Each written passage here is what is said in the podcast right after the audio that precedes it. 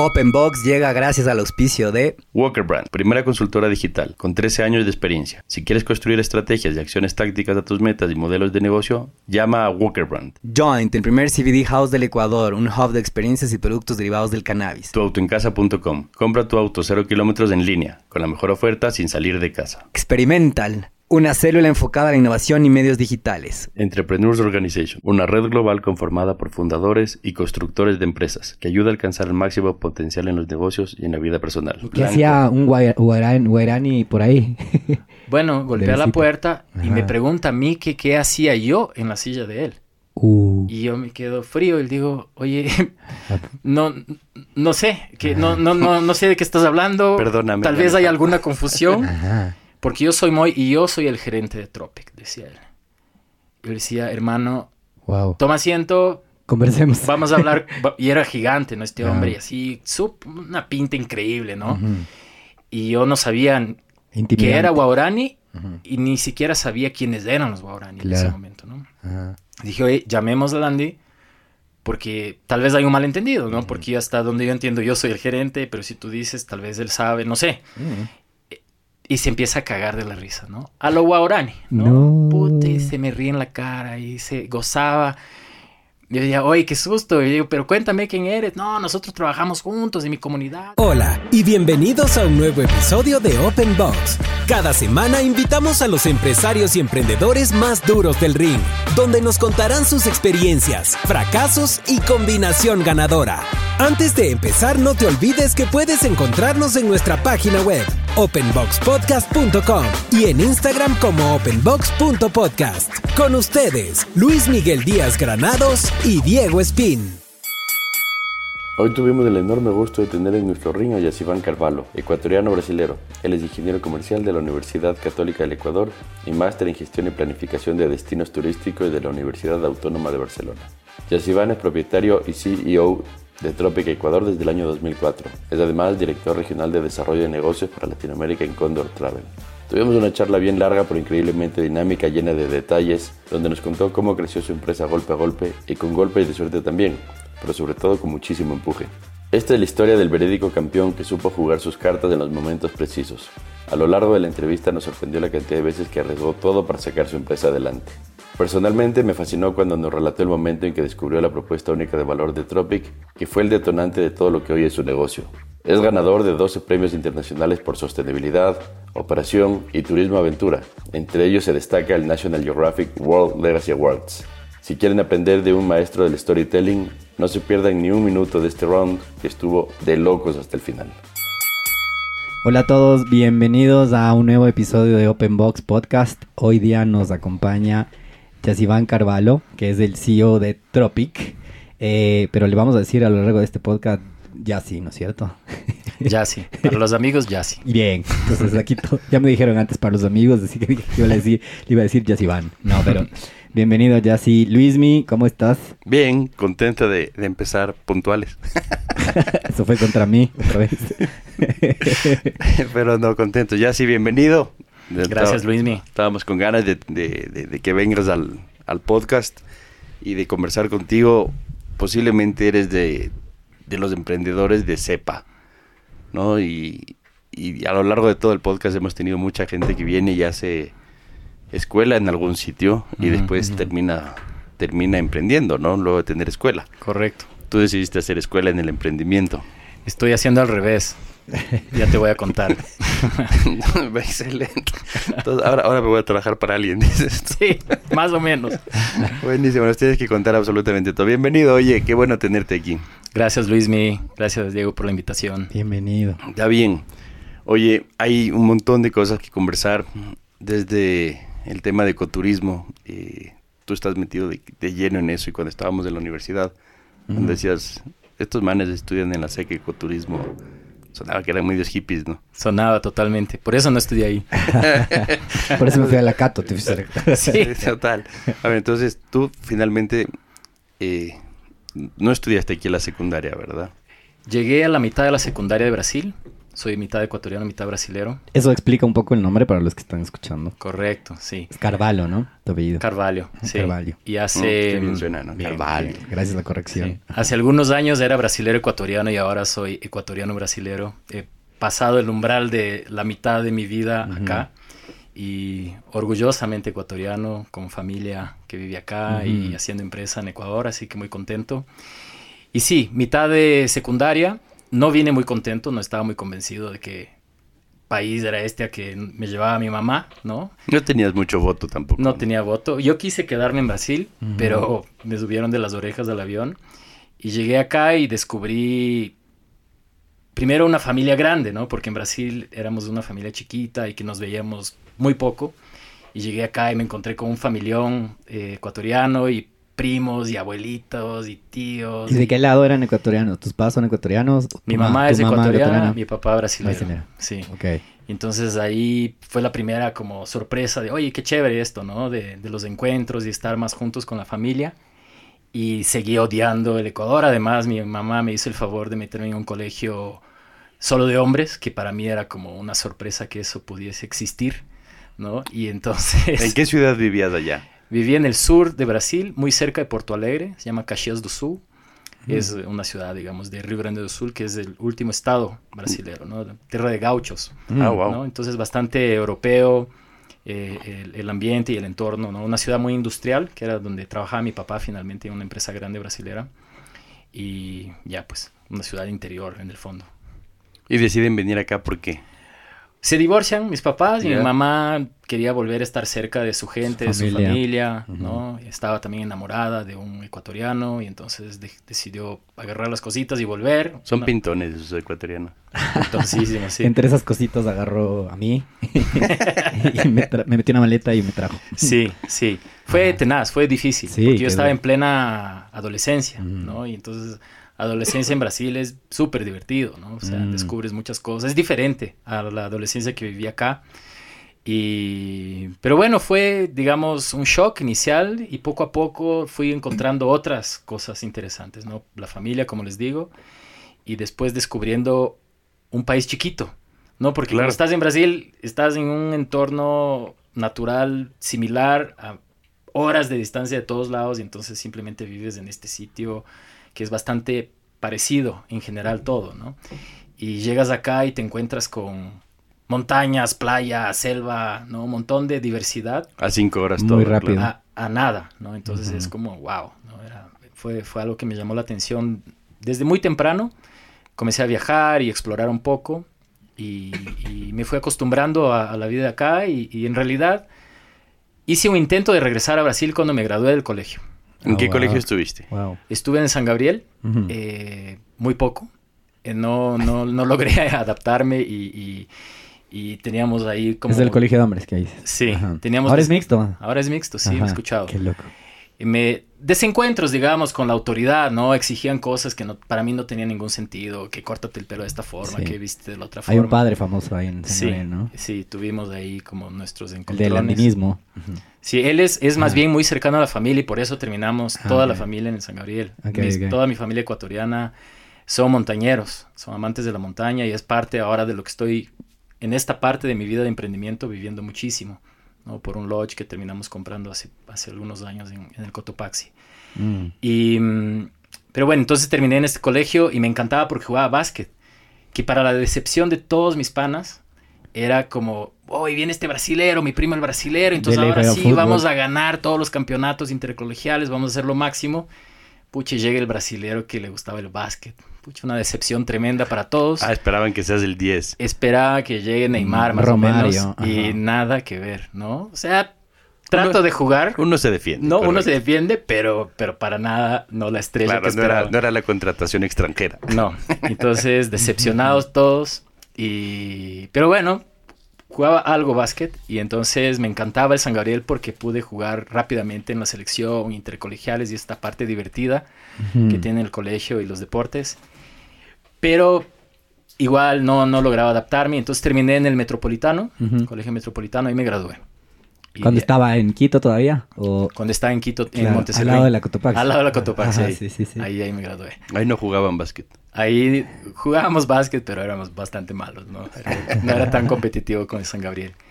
Y mm, Wow. ¿Cuántos Y- años tienes? ¿Cuántos años tienes? tengo 45, Ya, ok. sí. Y cuando terminé el colegio dije, me regreso a Brasil. Voy a estudiar allá, voy a reencontrar mis amigos, esta, ¿no? esta adolescencia, este sueño que, que se quedó atrás. Y entonces, bueno, todos, digamos, me dejaron un poco ir a, a tratar de, de buscar eso. Que intentes, ajá. Llegué a Brasil, ni me acordaba bien los nombres de los amigos, y entonces Wow. buscando en las páginas amarillas los apellidos, más o menos llamando, no encontré a nadie. Ah, Wow. Y entonces, primer fracaso, digamos, de encontrar panas, nada, no habían ya los panas brasileros. Y como que habían seguido con su vida todos y era Sí, difícil pues cada uno por su encontrar. lado, y la verdad nadie me paró mucha bola tampoco. Mm. Y, y en el tema de la cultura brasilera, en- o sea, la gente estudia en un pueblo y luego, o una ciudad o lo que sea, y después se dispersan. O sea, Y país sa- grande. Sabes que Luis, sí, y, y yo no encontré a nadie, de verdad que Mm, no encontré ujú. a nadie y era horrible, ¿no? Y entonces decidí volver, ¿no? Rápidamente, una semana después estaba de vuelta acá, dije, no, no encontré a nadie, es un desastre, voy a estudiar acá a la universidad, ¿no? Y, y ahí empezó el tema de, bueno, ¿qué estudiar, no? Y, y quería estudiar turismo. Eh, me fui, evidentemente, a buscar las universidades que tenían esta oferta y, y siempre me pareció que era como de un nivel muy técnico todo lo que ofrecían, ¿no? Y entonces, pucha, estaba como Técnico en el sentido de operativo. de operativo, ¿no? Y siempre tuve la visión de que turismo había una gran oportunidad de hacer negocios porque ya en esta época ya había viajado, conocía, tenía como el- ganas de emprender, aunque no pensaba en eso, pero sabía que en turismo habían oportunidades. Pero dije, uy, aquí no, no- esto no puedo estudiar porque voy a terminar muy, muy como eh, En el hostal. Sí, ¿no? Sí. Y, y como, como operativo, yo tenía como la visión de, oye, si voy a hacer, voy a hacer negocio y, y necesito una, una perspectiva más grande. Ok. ¿no? Y entonces dije, no, me voy, me fui a administración en la católica. Que cuando uno no sabe qué estudiar, administración Correcto. siempre funciona. Correcto, entonces terminé estudiando ingeniería comercial en la Cato. A mitad de camino hice un intento de pasarme a leyes por algún arrebato y por suerte no me aceptaron. Me dijeron, oye, tienes que volver a empezar, tienes que dar examen. dije, no, qué pereza, entonces me quedo en administración. Ujú. Te hubiera cambiado la vida. me hubiera cambiado completamente.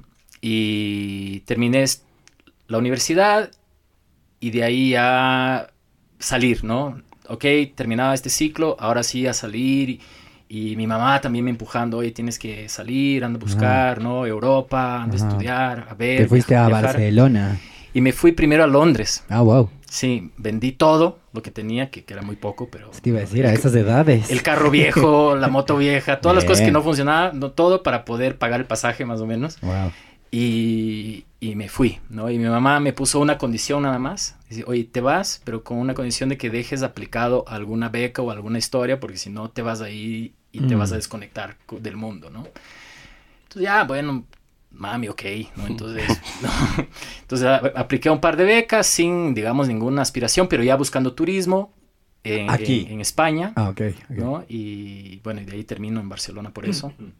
Y, y bueno, y me fui a Londres, pero sin ninguna expectativa de las, de las famosas becas. Y llegué allá y, y aterrizo en Heathrow y me pega un susto de la vida porque dije, oye, no, no tenía mucha idea, no tenía un plan, no tenía un plan de verdad para irme. Y mi papá en esa época ya vivía en Lisboa. Entonces, porque él se fue a vivir en Europa después de, de que se separaron con mi madre y, y le llamo, y eran creo que 7 de la mañana, el pobre dormido, no sabía que yo estaba llegando.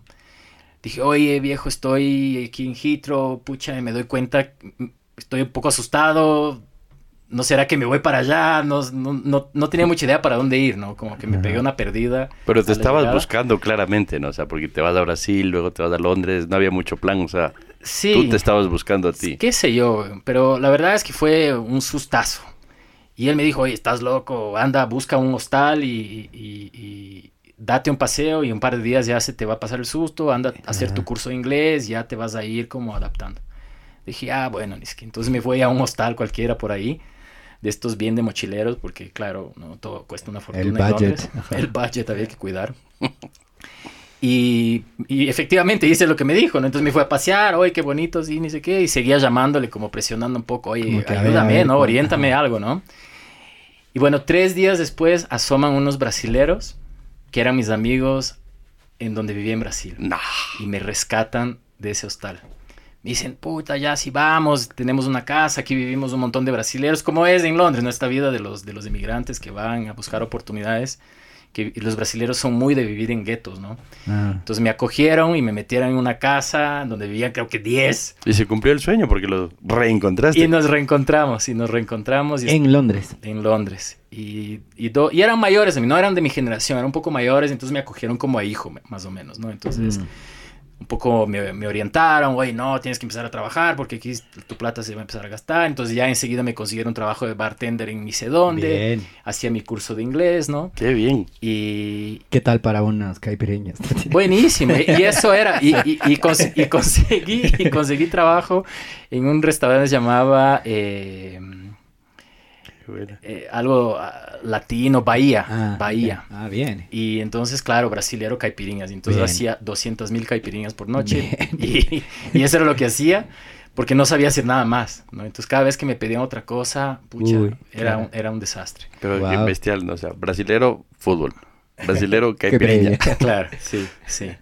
Y, y te salva de muchas de eso. Sí, sí. De muchas. En el mundo entero brasilero y te hablan de fútbol y ya te quieren enseguida y te ayudan. ¿no? Es increíble. Sí, es un icebreaker. eh, Es, ajá. es fantástico. Es, el cariño que le tienen al brasilero es, Ujú. te sorprende en todos lugares, en toda parte del mundo. Sí está asociado con alegría siempre, ¿no? Sí, En sí. Europa bastante, ¿ah? Los Sí. brasileños les quieren. Sí. Ujú. Y, y entonces ahí, long story short, estuve unos 6, 7 meses gastándome toda la plata. Ya estaba entrando un poco en crisis porque no iba para ningún lado. Ya les había convencido a estos amigos brasileños de ir a vivir en un lugar aparte porque era como una cosa un poco rara. Ahí vivimos como 10. Un poco para mejorar la calidad de vida. Para ir ¿no? mejorando. Pero- Ahí tenías unos 19, 20 años. Sí, 20 años por ahí. Ok. Y, mm, y ya cuando la, yo ya estaba sintiéndome un poco preocupado porque no estaba yendo a ningún lado y mi objetivo era terminar en Lovaina estudiando marketing. Esa era como mi Ah. visión, ¿ya? Eh, porque ya el turismo se quedó atrás, ya todo, un poco ya empecé a entrar en una onda de, oye, hay que hacer algo y estudiar algo, ¿no? Y seguir. Ujú. Y, pero claro, pero el sueño de Lovaina cada semana que pasaba en Londres también se quedaba Se cada vez más lejos claro. porque era como carísimo y, y- y no había como una cosa. Entonces ya estaba como un poco, no preocupado, pero ya pensando qué hacer, ¿no? Y me llama mi madre un día, eran dos de la mañana, suena el celular, contesto mi mamá, dije, pucha, pasó algo, ¿no? La típica de estas llamadas a Bueno, medianoche sí, que te asustan, ¿no? quieres recibir. Y lloraba. Y le digo, oye, pucha, ¿qué pasó? ¿Estás bien? Y, y empezó, te ganaste, te ganaste. Digo, ¿qué gané? La beca que dejaste aplicado, te acabas de ganar, ni sé qué. Te vas a estudiar en Barcelona. Digo, wow, pucha. ¿Cómo? Mañana estoy ahí. Pero ni mandé, mamá. Pero no había ni mandado. Justo estaba comprando el pasaje. Al día siguiente hice maletas y estaba regresando a Nah. Quito a, a ver lo de la visa, ni sé qué. Entonces fue así como perfecto en el timing porque estaba ya listo para salirme de esta historia de Londres, ¿no? Que estuvo lindísimo, fue una aventura increíble de sobrevivencia, ¿no? Sí. De estar ahí con, con- con gente que te quiere y te cuida, pero al mismo tiempo sí era como Claro, una dura vida también. dura, Sí, ¿no? muy dura, dura. muy dura. Y, y le tengo un amor enorme a Londres, voy todos los años porque mi trabajo Mm. me llevó de vuelta a Londres Wow. después. Y visitas los lugares que visitabas antes como con cierta nostalgia. Al ¿o no? inicio, Al ahora inicio, ya, ya han no. pasado 20 años. Ya Ahorita fue. ya tengo otros circuitos de, de lugares que te gustan siempre y que vas con clientes, ¿no? Porque ya Mm. es otro tipo de visita. Ya no vuelves a ese gueto nunca más. No, no, la verdad. Y, y por suerte mis amigos ya no están allá, Mm, ya claro. están en Brasil y tienen sus vidas. Y Mm. Ahí por vas. suerte digo porque Sí, sí, consiguieron Por fortuna. Mejor vida. mejor vida, sí. Ya ibas a la Autónoma de Barcelona. y me voy a la Autónoma de Barcelona a estudiar, ¿no? Y ahí sí ya era como, a ver, a lo que vinimos y muy enfocado. Sí, obviamente aprovechando la vida en Europa, haciendo un par de vueltas, pero la verdad es que ya algo, algo me pasó que era, este es mi objetivo y lo voy a sacar. Y ahí estuve casi dos años, ¿no? Haciendo la maestría. Y, y ya con la decisión de volver al Ecuador, porque había oportunidades, ¿no? Mi papá vivía en Europa, brasilero, entonces había como moverse a cualquier lado. El turismo, por suerte, existe en todos los países del mundo, ¿no? Entonces, pero seguía muy enganchado con Ecuador y con las ganas, y, y- y hice mi tesis sobre turismo comunitario, ¿no? Eh, Allá. Y casos de Ecuador. De Ecuador. ¿no? O sea, Estudiando hiciste Ecuador. tu tesis en Barcelona En sobre Barcelona. casos comunitarios Sí. en el Ecuador. La maestría era planificación y gestión de destinos turísticos. Y, y yo me enfoqué mucho en tema de este tipo de turismo y, y cómo era, ¿no? Era un poco descubrir cómo era y, y- a lo largo de la tesis descubrir que era un desastre en el fondo porque era muy poco comercial. Era muy de tratar de salvar a las comunidades, salvar al entorno natural en donde viven, a las culturas, pero no en convertirlo en un negocio, ¿no? Entonces fue interesante porque desde ahí me di cuenta que ya había una oportunidad de Mm, trabajar mm. en tratar de, bus- de, de crear otro esquema para hacer negocios de turismo, de ecoturismo y turismo comunitario. ¿no? Entonces, el- mi director de tesis me ofreció trabajo, hey, quédate haciendo consultorías, porque los, todo los- bien. los españoles son muy buenos para hacer consultorías en el mundo del turismo. Y yo, yo justo te iba a preguntar, porque cuando, cuando leía tu, tu, tu hoja de vida, regresas al Ecuador en calidad de consultor. Sí. Pero hoy, o sea, con la edad que tienes, viendo hacia atrás, dices, un consultor de 25 años, pucha, ¿cuánto puede enseñar? Me explico. tenía O sea, idea. No estaba en cancha. Sí, no tenía idea. Pero fue así como así. Bueno, pasa eso allá y creo y me prendió el foco este el mismo director de decir, este puede ser mi primer trabajo, ¿no? Consultoría. Entonces, consultoría. Pero además era de temas que tal vez eran nuevos para la generación que atendías. O sea, al ser joven y temas de medio ambiente y tal. Acuérdate que era la generación previa en la que no existe, o sea, el cambio climático no existe. Claro. Ya, entonces, sí era novedoso. Y también es como los temas digitales. Nosotros ya estamos quedando como fuera de TikTok. estamos viejos. Yo, pero- estoy, yo estoy entrando de yo, nuevo. no, yo estoy con furia, pero he tenido que hacer el esfuerzo de meter, digamos que nativamente no estabas. Eh, y eso le pasaba a la gente que tú llegabas como un consultor con algo nuevo, armas nuevas. Eso fue. Ajá. Y eso fue lo que me llevó a, a Tropic también, ¿no? Pero entonces desde allá dije, necesito trabajo, ¿no? Y, y encuentro que las ONGs en ese momento trabajaban mucho temas de conservación, alivio de la pobreza y conservación de la biodiversidad en general, ¿no? Y la biodiversidad incluyendo las comunidades. Entonces, y algunas ya estaban haciendo incursiones en turismo. Entonces yo mandé mi currículum a esas ONGs Mm. que eran financiadas por USAID, ¿no? Ya. que es la cooperación. Eh. Cuando estaba, no, ya volvió. están volviendo. Ajá. Y con ellos trabajé muchísimos Claro. años. Y, y logré muchas cosas bonitas con ellos. Fue un trabajo bien chévere porque fueron mis primeros financistas Bien. de las, de las aventuras, ¿no? Ujú. Y entonces empecé a trabajar en una fundación que todavía existe, pequeña, llamada Ecociencia, Ya. que confiaron en mí y me mandaron a unas comunidades, eh, Oyacachi se llama una de ellas, que, que fue la que quizás la que más trabajé, entre, entre otras, y era como justamente crear una propuesta de un turismo comunitario un poco más comercial, ¿no? Entonces en ese momento ya, hace unos 15 años, hablando de experiencias y un poco rompiendo este paradigma de que a las comunidades hay que salvarles, hay que ponerles en una burbuja y la gente va a pagar para ir a salvarles. O verles en la burbuja, que se mantengan en la burbuja. Sí, y entonces Ujú. era como, oye, no, tenemos que ofrecer algo. Pero van, a ver, ahí es para que se mantengan en la burbuja, van como a ver el circo, o sea, No, eso es justo, ajá, lo que O sea, hay mucho de eso en el mundo y es un problema, ¿no? Que en el turismo que se, se crea un folclore alrededor de, de- de los destinos y de comunidades y, y de culturas de cualquier tipo, no solo indígenas. Uno Ujú. piensa indígena y piensa en la Amazonía o piensa así, pero en general pasa mucho eso en el turismo. El turismo tiene una, una cara terrible también, ¿no? Sí. Muy dañina. Y, pero nosotros queríamos, yo desde ese momento era una propuesta del turismo como una herramienta para la conservación. ¿ya? Y hasta ahora es parte de nuestro DNA como empresa pensar y actuar de esa manera, ¿no? Obviamente en ese momento yo no tenía idea de lo que hacía, pero ya, pero sí tenía mucha sensibilidad. Ya, hoy, a ver, ¿cómo incluimos a las comunidades en este negocio y no cómo le uso a la comunidad para mi negocio? ¿no? Que es un diferente. Que es diferente. es enorme, ¿no? es enorme. Y, Y pasa la, eh, la segunda. Sí, muchísimo, Ajá. muchísimo, ¿no? Usas, ¿no? Por eso el planeta está como está, porque Sí, le sí. usamos y le usamos y, y- y no, y no- sin, sin consideración, diría yo. Y esa es la parte dañina del turismo. Hay, ¿no? En el mundo entero. Eh, y fue chévere, ¿no? Uno, la primera, el primer profesor de la maestría dijo, no, oye, ustedes vienen a aprender acá, pero lamenta les tengo una mala noticia. La verdad es que no, no les vamos a enseñar, no les vamos a dar soluciones porque nosotros en España hemos metido la pata con nuestros destinos, ¿no? La Costa Dorada es un ejemplo que Mm. vendieron todo a los alemanes y a los ingleses y durante el invierno pasa cerrado, ¿no? Entonces como que perdieron Ah, parte de su patrimonio. Solo se activan en el verano porque vienen. Vienen, ¿Y esto qué es? ¿Málaga o arriba? eh, sí, pues toda la parte sur, ¿no? Ah, ok. entonces- Y, y entonces decían, les vamos a enseñar todo lo que hicimos mal. Y ustedes ya verán cómo van a ser bien, en sus respectivos. sus destinos. ¿no? buenísimo. Buenísimo. Entonces fue como una chévere como destape de, de mente para empezar a pensar. en- Yo jamás había trabajado y jamás había estudiado turismo, ¿no? Todos mis compañeros venían del Ajá. turismo buscando una especialidad y yo era de El- el administración. administración, ¿no? ajá, Era administración. business, ¿no? Como, ah, ok, entonces entrando a este mundo que fue... Pero bien, también, muy complementario. chévere, muy lindo. La- la apor- o sea, también le aportabas otra cosa, ¿no? Sí, y rápidamente era como diferente, ¿no? Mi forma de interactuar con, con las clases, los compañeros, porque siempre era como más cuestionando la sostenibilidad del negocio, ¿no? En, en las conversaciones. Entonces, eh, volvimos al...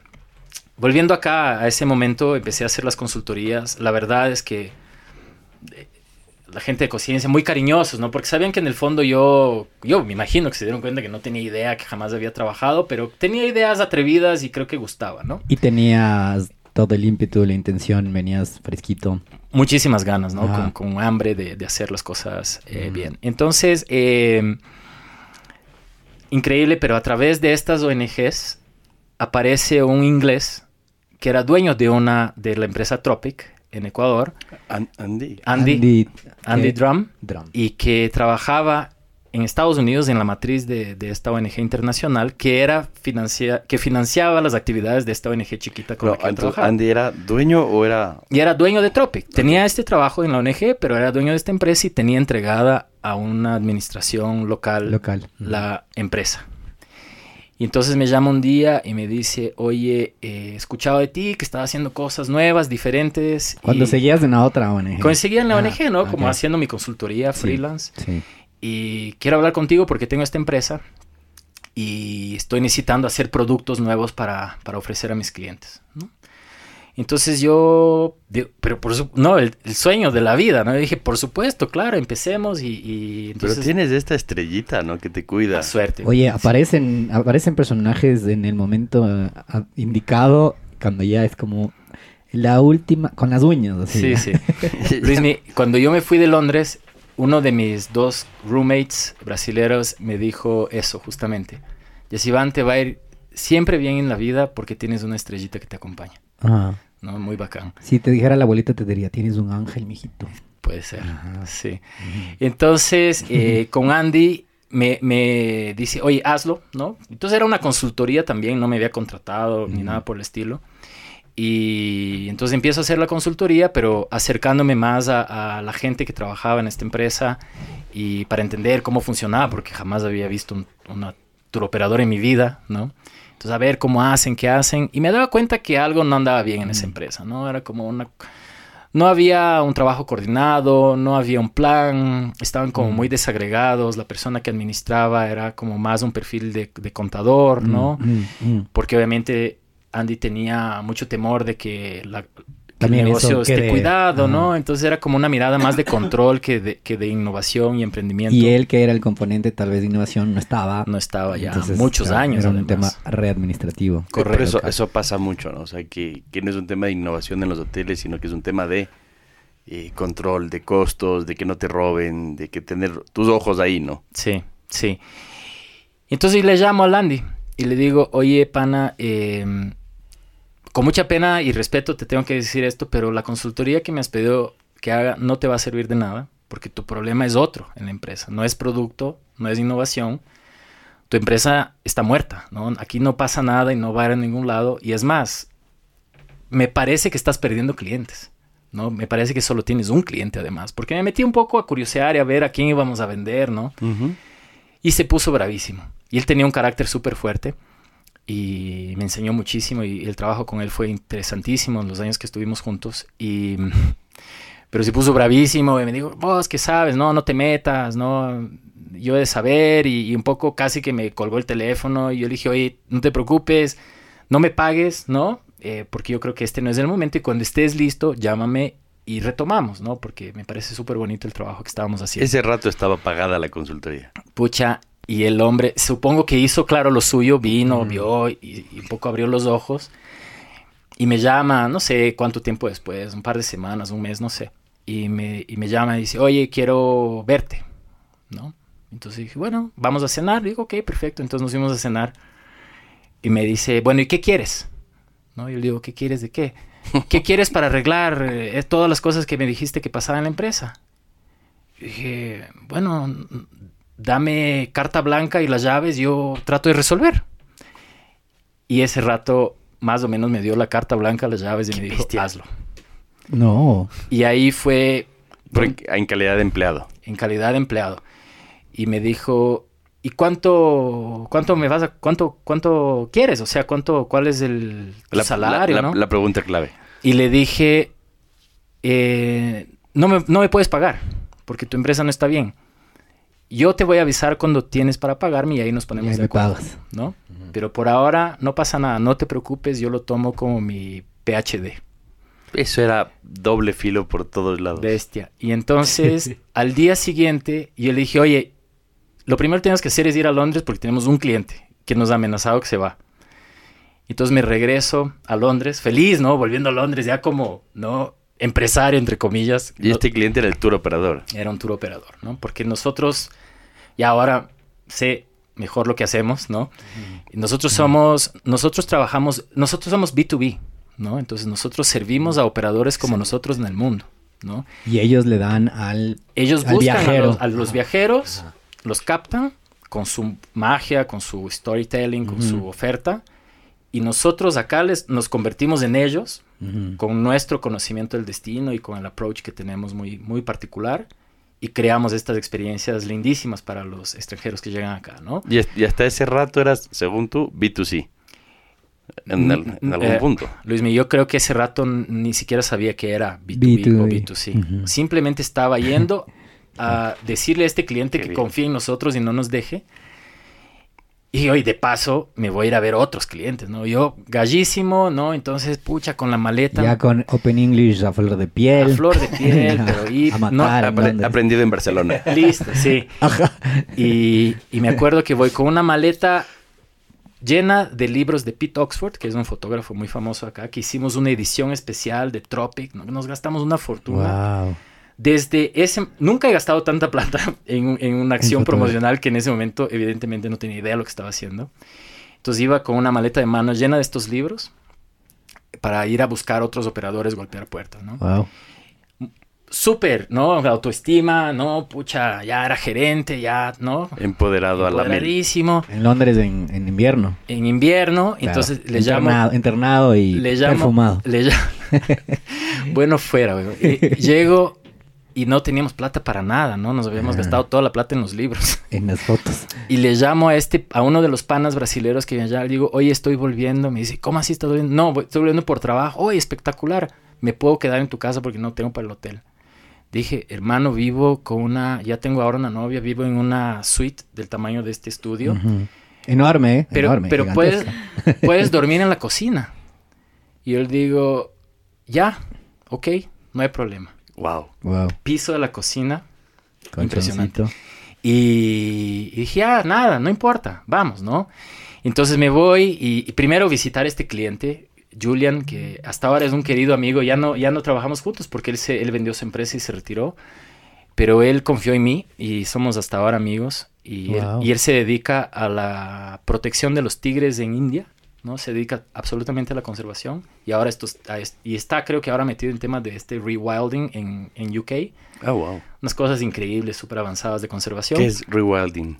Es como recuperar La el, parte salvaje. el- el hábitat. ¿no? Que se ha perdido, en la- sobre todo en Europa y en las ciudades grandes, ¿no? Entonces, y seguramente es mucho más complejo que la, que la Pero- manera que te acabo de explicar. Y porque no conozco tampoco tanto el tema. Y entonces llego donde Julian y le digo, oye, eh, te prometo miles de cosas. Entonces le hice casi que un testamento de promesas de las cosas que, que quería eh, darle y, y- y ofrecerle a sus clientes. Y, y además le lo único que le prometí y con la mayor sinceridad fue dedicación completa a sus clientes, ¿no? Eh, y entonces me dijo, ok, te doy seis meses para que demuestres que realmente vas a poder hacer lo que haces, ¿no? Ya, chévere. Entonces ¿Y yo... cómo demostrabas? ¿Con viajeros o...? Mandando más fotos. Eh, bueno, le mostraba con, con la, atención a todos los detalles, ¿no? Yo mismo respondía a los emails, yo Ah, mismo iba, a- co- cobraba, pagaba, yo me iba a visitar a los clientes a los hoteles, yo Ah. les hacía los briefings a los clientes, No, yo al la- final la del tour, al final del tour les iba a preguntar cómo les fue, ¿no? Y cómo podemos mejorar. Entonces aprendiendo con los clientes de esta agencia, ¿no? Entonces fue increíble, esos seis meses, ¿Qué Ah, año es este? 2004, Ok. más o menos, ¿no?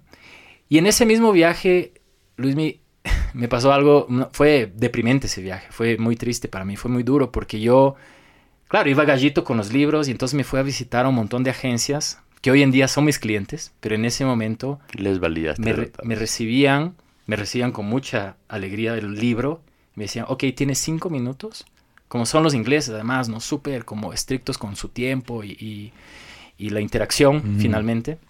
No hay Porque- small talk, no es como que no, no me importa el clima, no me importa. Es que además ahora, ahora sé que como yo habían 85 en la fila, Ah, wow. ¿no? Entonces era como, oye, aquí es rapidito porque todos los días viene gente como ustedes a, a vendernos ideas, ¿no? De, de tours del mundo entero.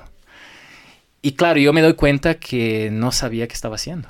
Sí, Quito, very nice, Otavalo, beautiful, culture, no, no tenía una propuesta de Mm. valor, no tenía nada, ¿no? Y entonces lloraba, ¿no? Caminaba en la lluvia, en el frío de Londres, y era qué desastre, qué vergüenza. Mm, Y en ese viaje me prometí que eso jamás me iba a pasar de nuevo. no se iba a repetir más. Y entonces me dediqué con furia los siguientes probablemente 12 meses a aprender del negocio, a conocer el país. porque- Aparte estabas durmiendo en el piso de la cocina. Son, son cosas que te marcan, Duro, ¿no? O sea, durísimo, es- durísimo. Eso, eso sí es una línea antes. nunca, Sí. nunca me voy a olvidar. Ese Son los viaje, puertazos en la cara. Que, ese viaje que- me cambió el chip, ¿no?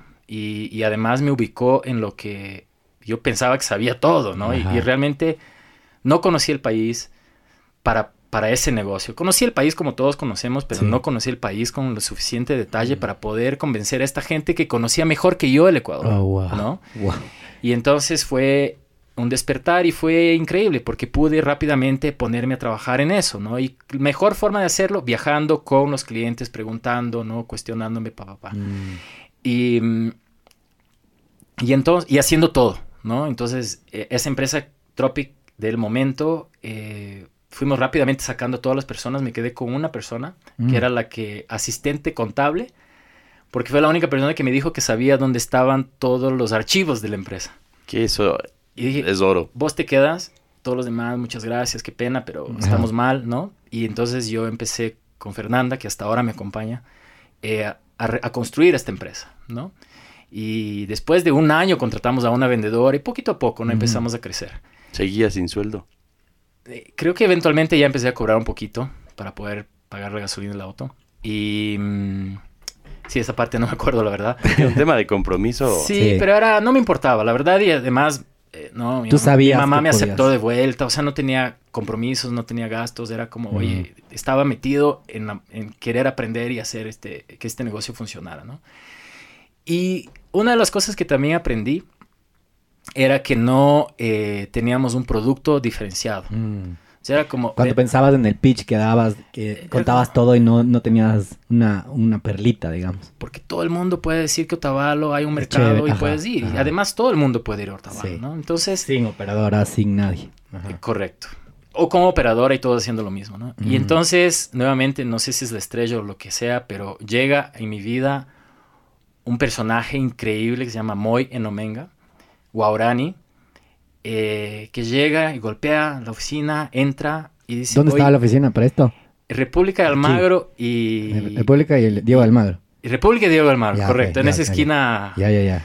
en una esquina de un edificio ahí que el otro día le mostré a mi hijo. ¿Y qué hacía un guairani por ahí? Bueno, golpea la puerta y me pregunta a mí que qué hacía yo en la silla de él.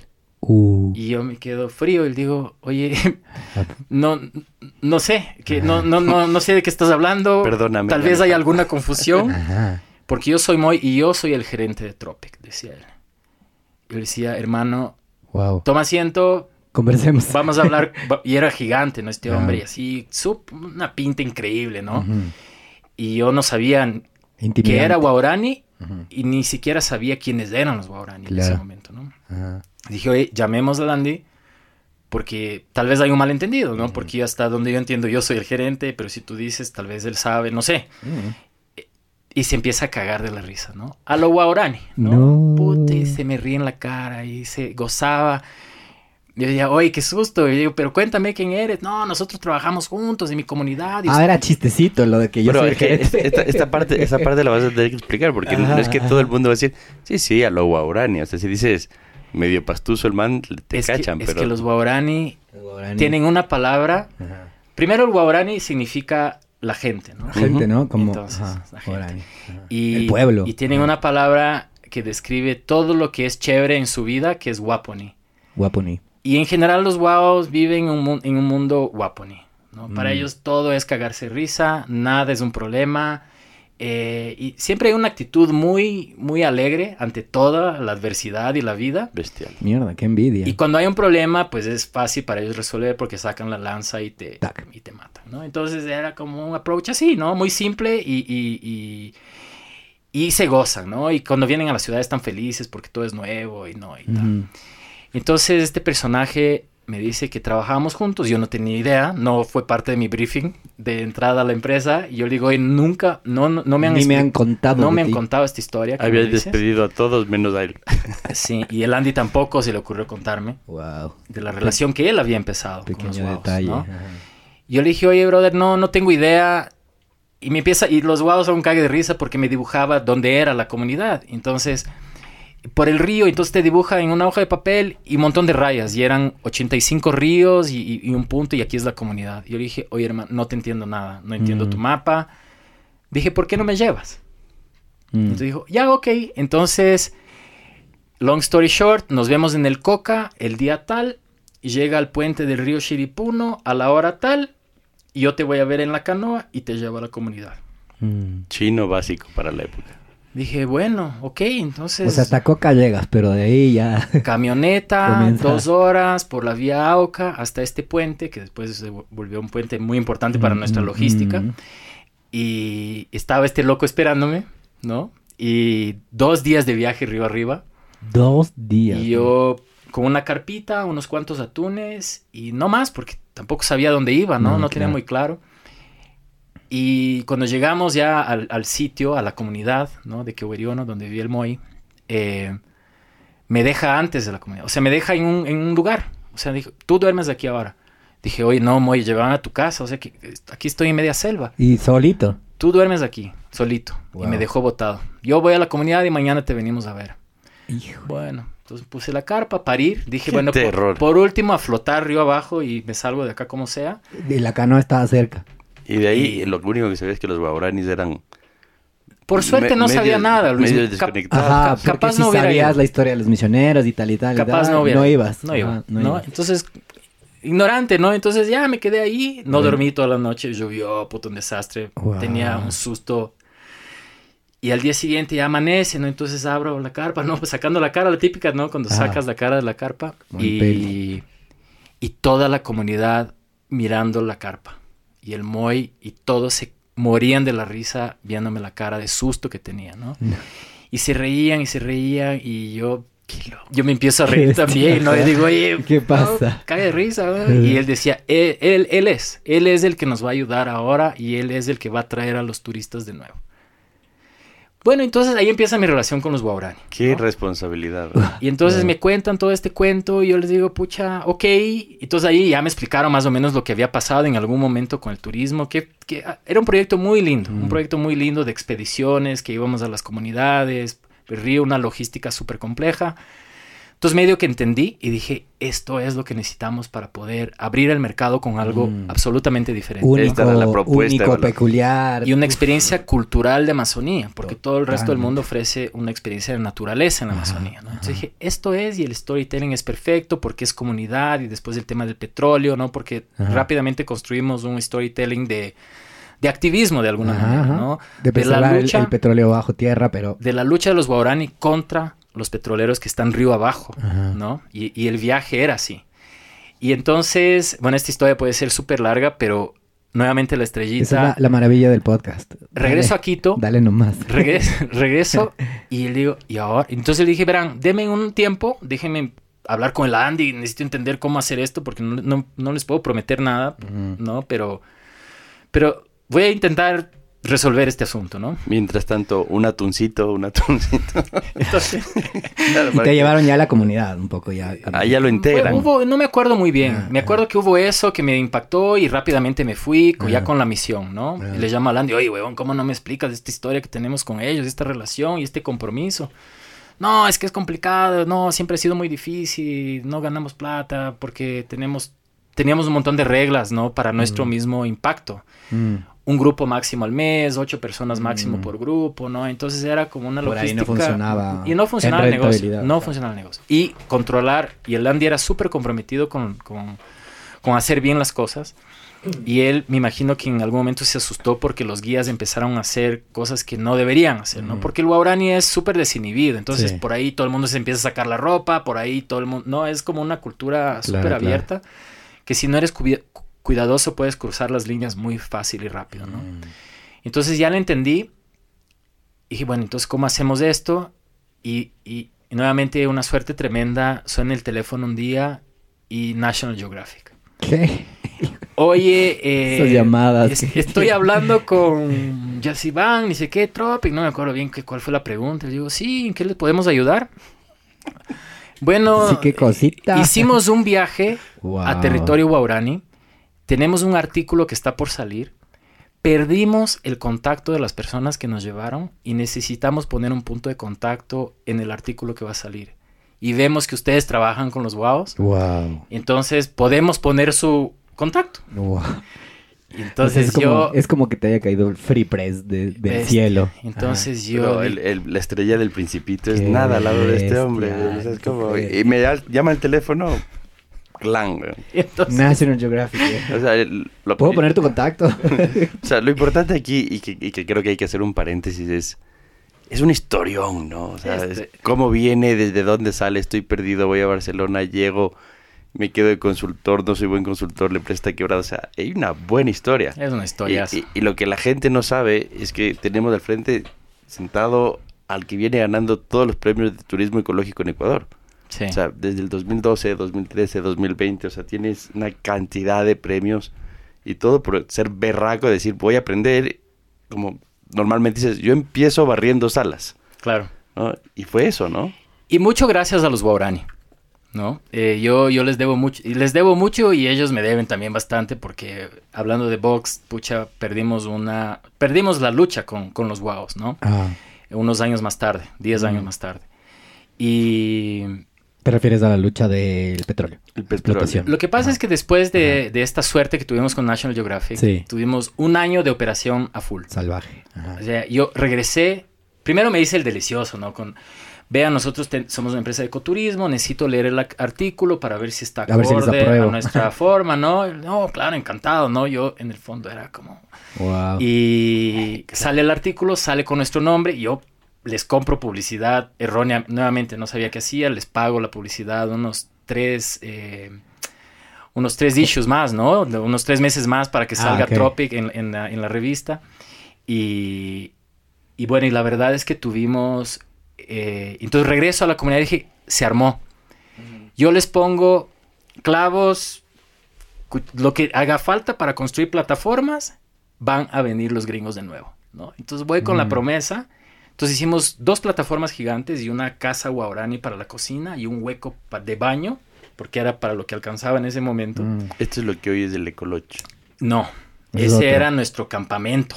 ¿ok? Mm. Y entonces operamos esta expedición con los Waos, que lo llamábamos Amazon Headwaters with the Waorani, ¿no? En la Ajá. cabecera de la Amazonía o del Amazonas con los Waorani.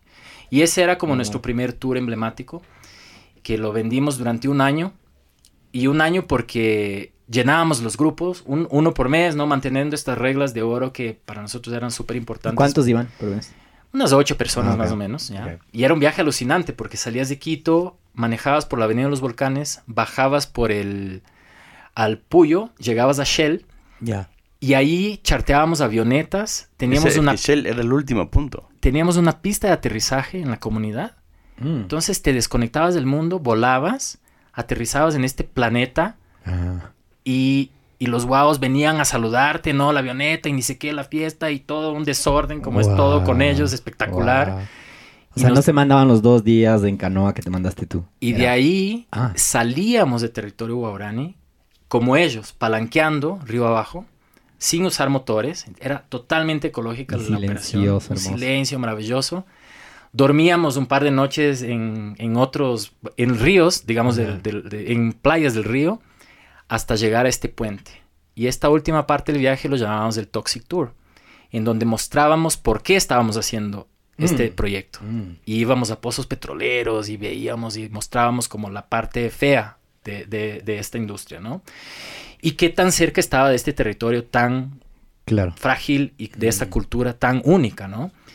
Bueno, y ahí nuestros clientes lloraban y puchi, Claro. nos agradecían. Era la experiencia de la vida, ¿no? Es un éxtasis total, ajá. Debe, Brutal. debe haber llegado bastante gente, o sea, o capaz tienes algún turista de esos que te marcaron, capaz alguna persona famosa que vino y que... Tenemos bastantes. Yo, Luismi, jamás viajé con los turistas. Jamás. Siempre me tra- traté de mantenerme alejado del día a día del tour Mm. para poder verlo desde lejos. Y siempre dejaba que la magia lo hagan los guías porque son Yo no soy guía, nunca, nunca he guiado, ¿no? Entonces no, no tengo ese don. Y los guías son wows. Había siempre un guía wow y un guía bilingüe naturalista, ¿no? Que hay guías maravillosos que trabajan con nosotros hasta ahora. Al- algunos de ellos están conmigo desde la época de los wows, ¿no? Wow. Gente que se ha formado con nosotros, muy, muy chévere. Y que tienen ese don, ¿no? De no solo interpretar la- la- el ecosistema, ¿no? La relación de los humanos con el bosque y el bosque como tal, ¿no? Porque hay un montón de historias que contar en un Claro. viaje de este tipo. Y además facilitaban, ¿no? La interacción muy respetuosa con la comunidad y con la cultura, ¿no? Entonces, una cosa súper bien hechita, pero perdíamos plata en cada tour. Porque era una logística que no se puede Ah. imaginar. Metíamos hielo seco, carne. Bueno, era una cosa así súper compleja. Y después de un año yo ya estaba harto. Porque era un desastre. y- pero era maravilloso. A mí me encantaba Sí, ir, ¿no? sí. Y armar y oye, pucha, el campamento. Esa parte me encantaba. Pero ya el día a día de la operación era un drama. No salían las avionetas de Shell. Cuando no salían por el clima, teníamos que llevarles a un hotel en el Puyo. Y, y solo ahí ya, perdíamos plata. Entonces yo ya me ponía a llorar, porque además éramos una operadora súper chiquita, entonces no teníamos plata para nada. Y, y entonces después de un año volví a la comunidad y les dije, vean, eh, no va más, no podemos seguir con este proyecto porque traemos muy poca gente, ustedes están perdiendo plata cada vez que llega gente y nosotros perdemos plata, ustedes no están contentos con la cantidad de artesanías que venden y con la cantidad de trabajo que generamos. Entonces yo les dije, bueno, ¿saben qué? Hasta aquí llegamos, ¿no? Muchas gracias, quedemos como amigos, pero ya no podemos seguir. Y sí fui con una intención de, de- de tratar de entender cuál era la reacción de ellos, ¿no? Porque en ese momento, ya después de un año, yo era bastante parte de la comunidad ya y me tenían mucho cariño y respeto y podíamos hablar un poco de igual a igual, ¿no? Pero yo fui como con la intención de ver hacia dónde ellos querían llevar su proyecto, ¿no? Porque siempre tratamos de poner como que era un proyecto de ellos, ¿no? Y el Moy, que eran pilísimas y, y muy querido amigo, dice, no, pues hay que hacer cabañas entonces. Si dices que la gente no puede venir, que la logística es complicada, hagamos unas cabañas eh, que sea como una, una infraestructura más fija, que, donde podamos tener nuestra materia prima, donde podemos tener refrigeradores y con eso podemos tener más gente. Yo dije, pucha, buenísima idea. Ahí sí. Perfecto, buena idea, excelente. Construyan las cabañas, yo traigo la gente. Y a lo guau nuevamente se empiezan a cagar de la risa, ¿no? Y ahí entre ellos hablan su idioma, que yo no entiendo hasta ahora. Y hablan y hablan y debaten y se ríen.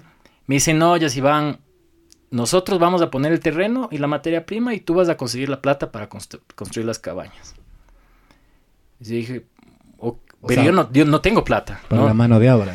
Sí, y entonces, eh, bueno, anda, anda Quito y, y trae y vuelve, anda, anda, resuelve.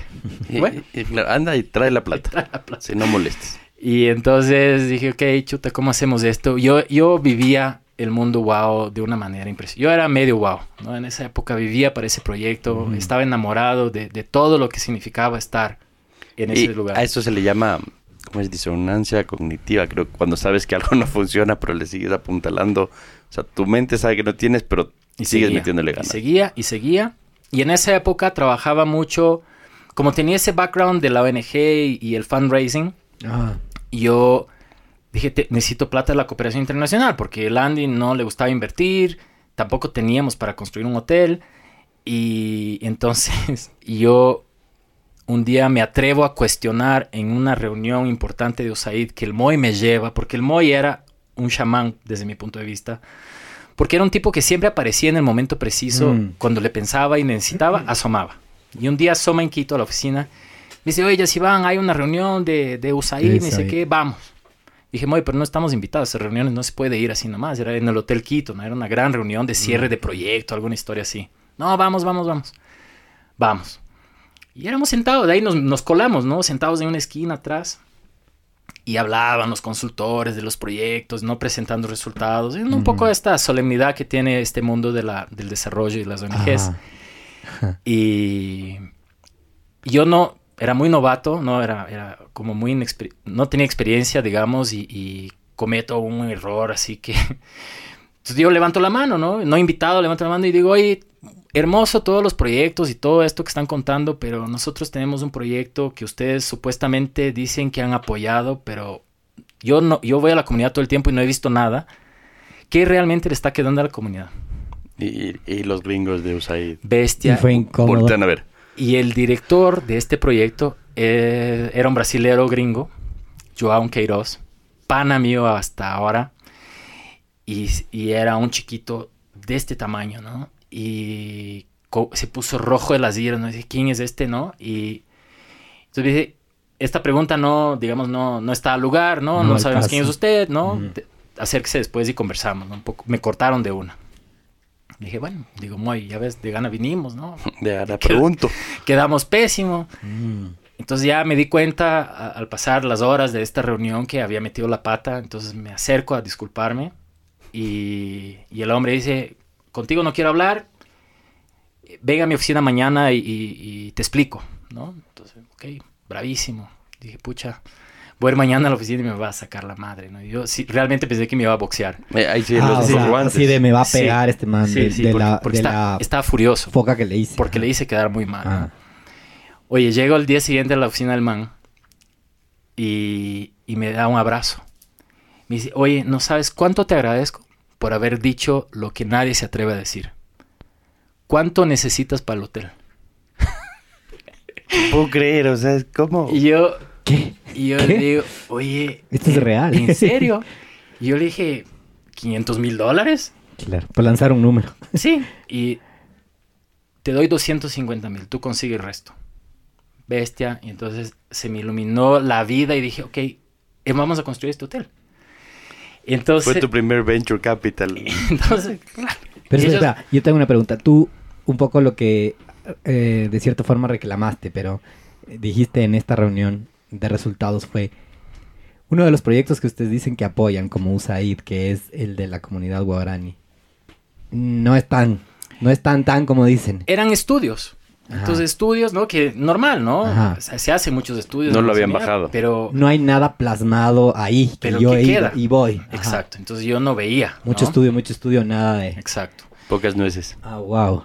Ok. Y o sea, sí les tocaste una fibra porque fue real.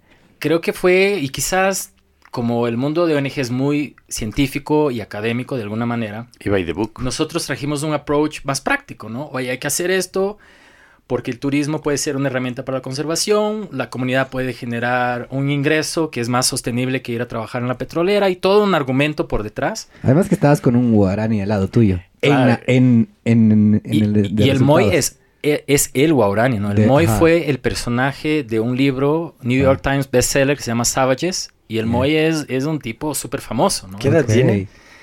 El Moy debe tener ahora unos 60 años. Ya no somos amigos, porque después nos peleamos, ¿no? Lamentablemente. Mm. Eh, porque perdimos el hotel por una firma de él.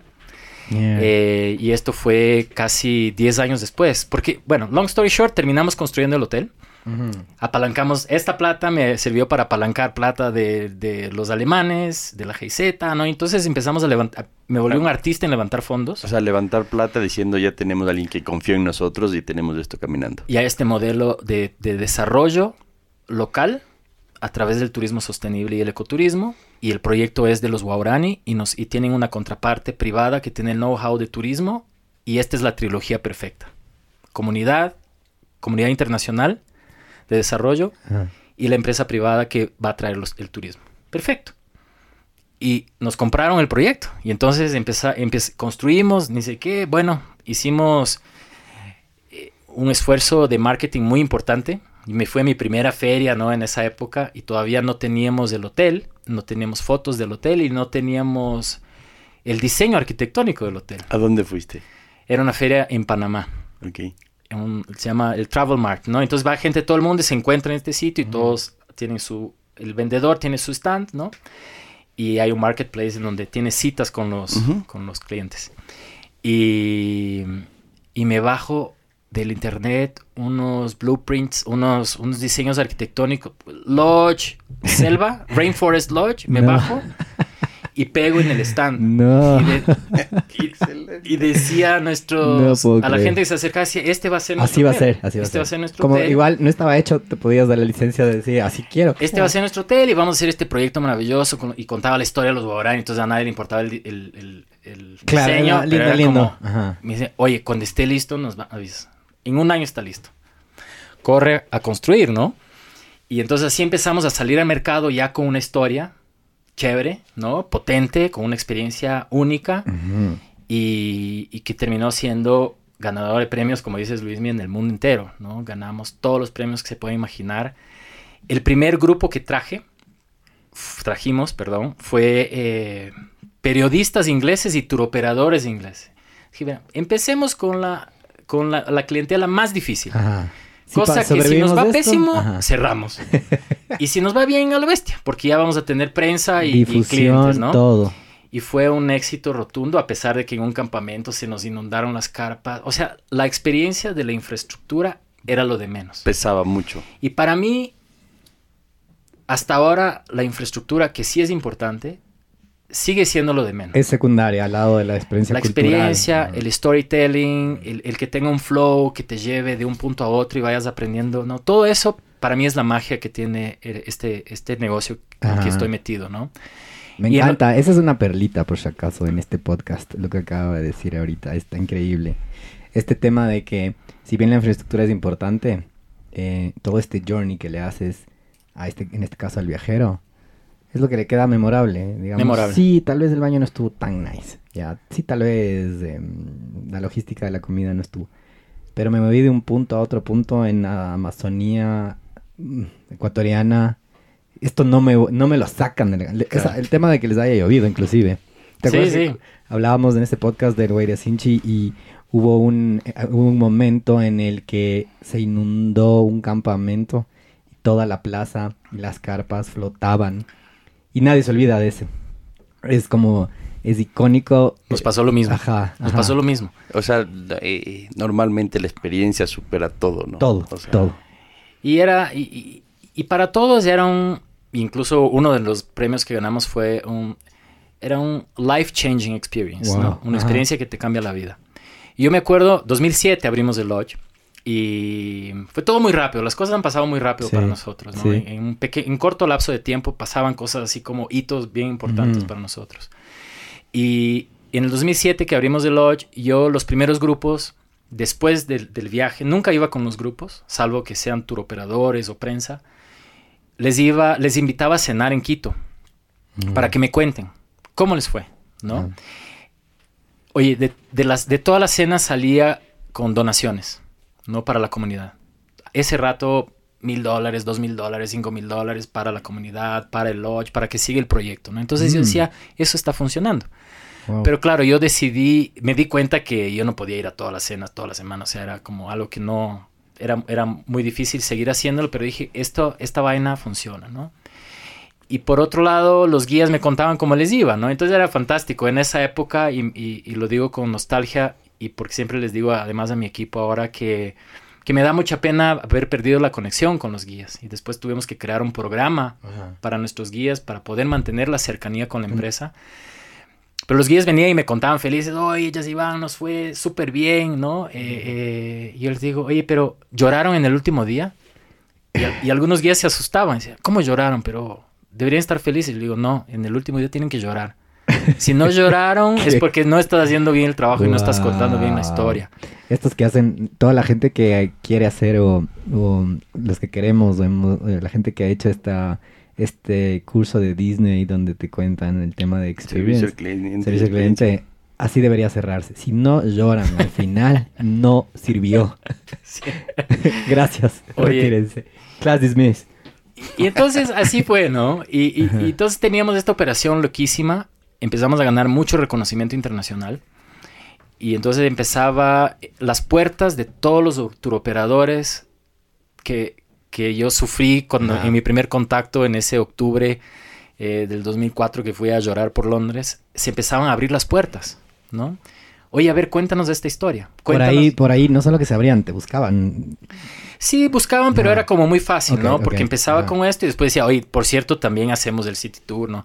Y muchos de estos turoperadores decían, Yasivan, esto, esta historia que cuentas y este proyecto que haces tan loco, creemos que no tenemos clientes para eso.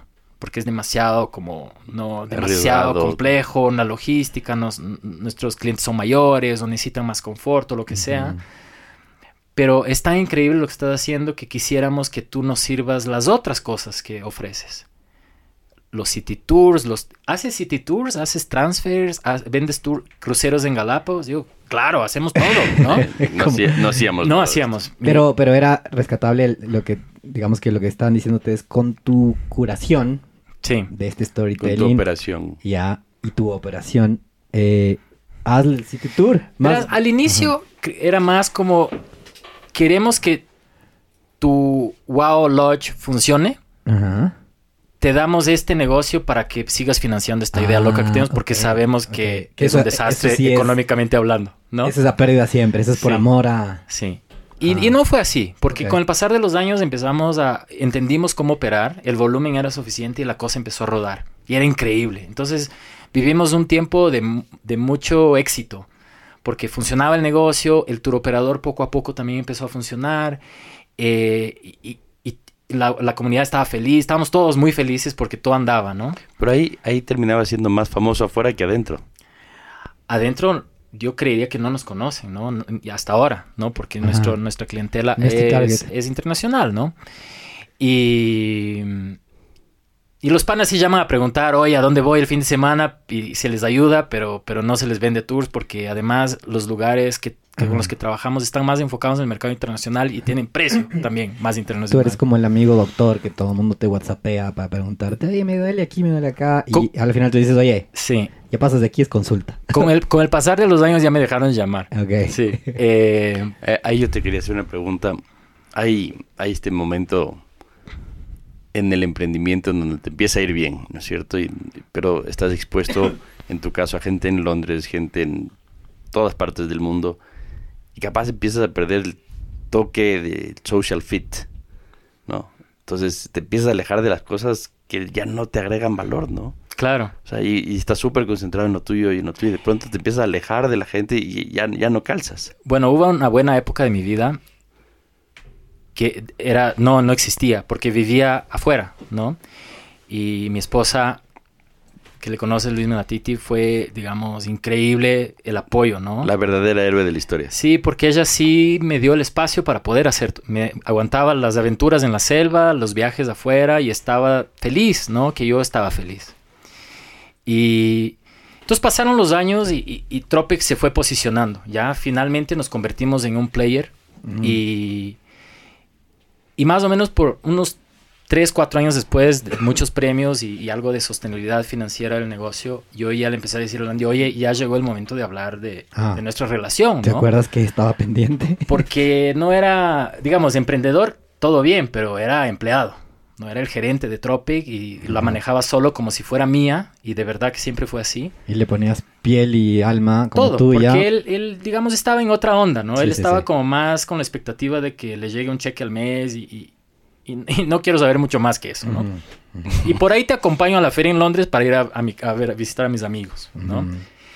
Entonces, eh, un poco exagerado, porque él sí fue un Sí. mentor inicial importante para mí, ¿no? Y, y tenía un estilo muy duro y me enseñó también un poco del- de, la forma de los europeos, ¿no? De hacer negocios. Entonces fue interesante, ¿no? Hacíamos una buena dupla. Sobre todo porque al inicio yo no sabía nada y él sabía bastante más que yo. Más allá de que no te contó que, que tenías a, Sí. a un jefe. Sí, un jefe wow.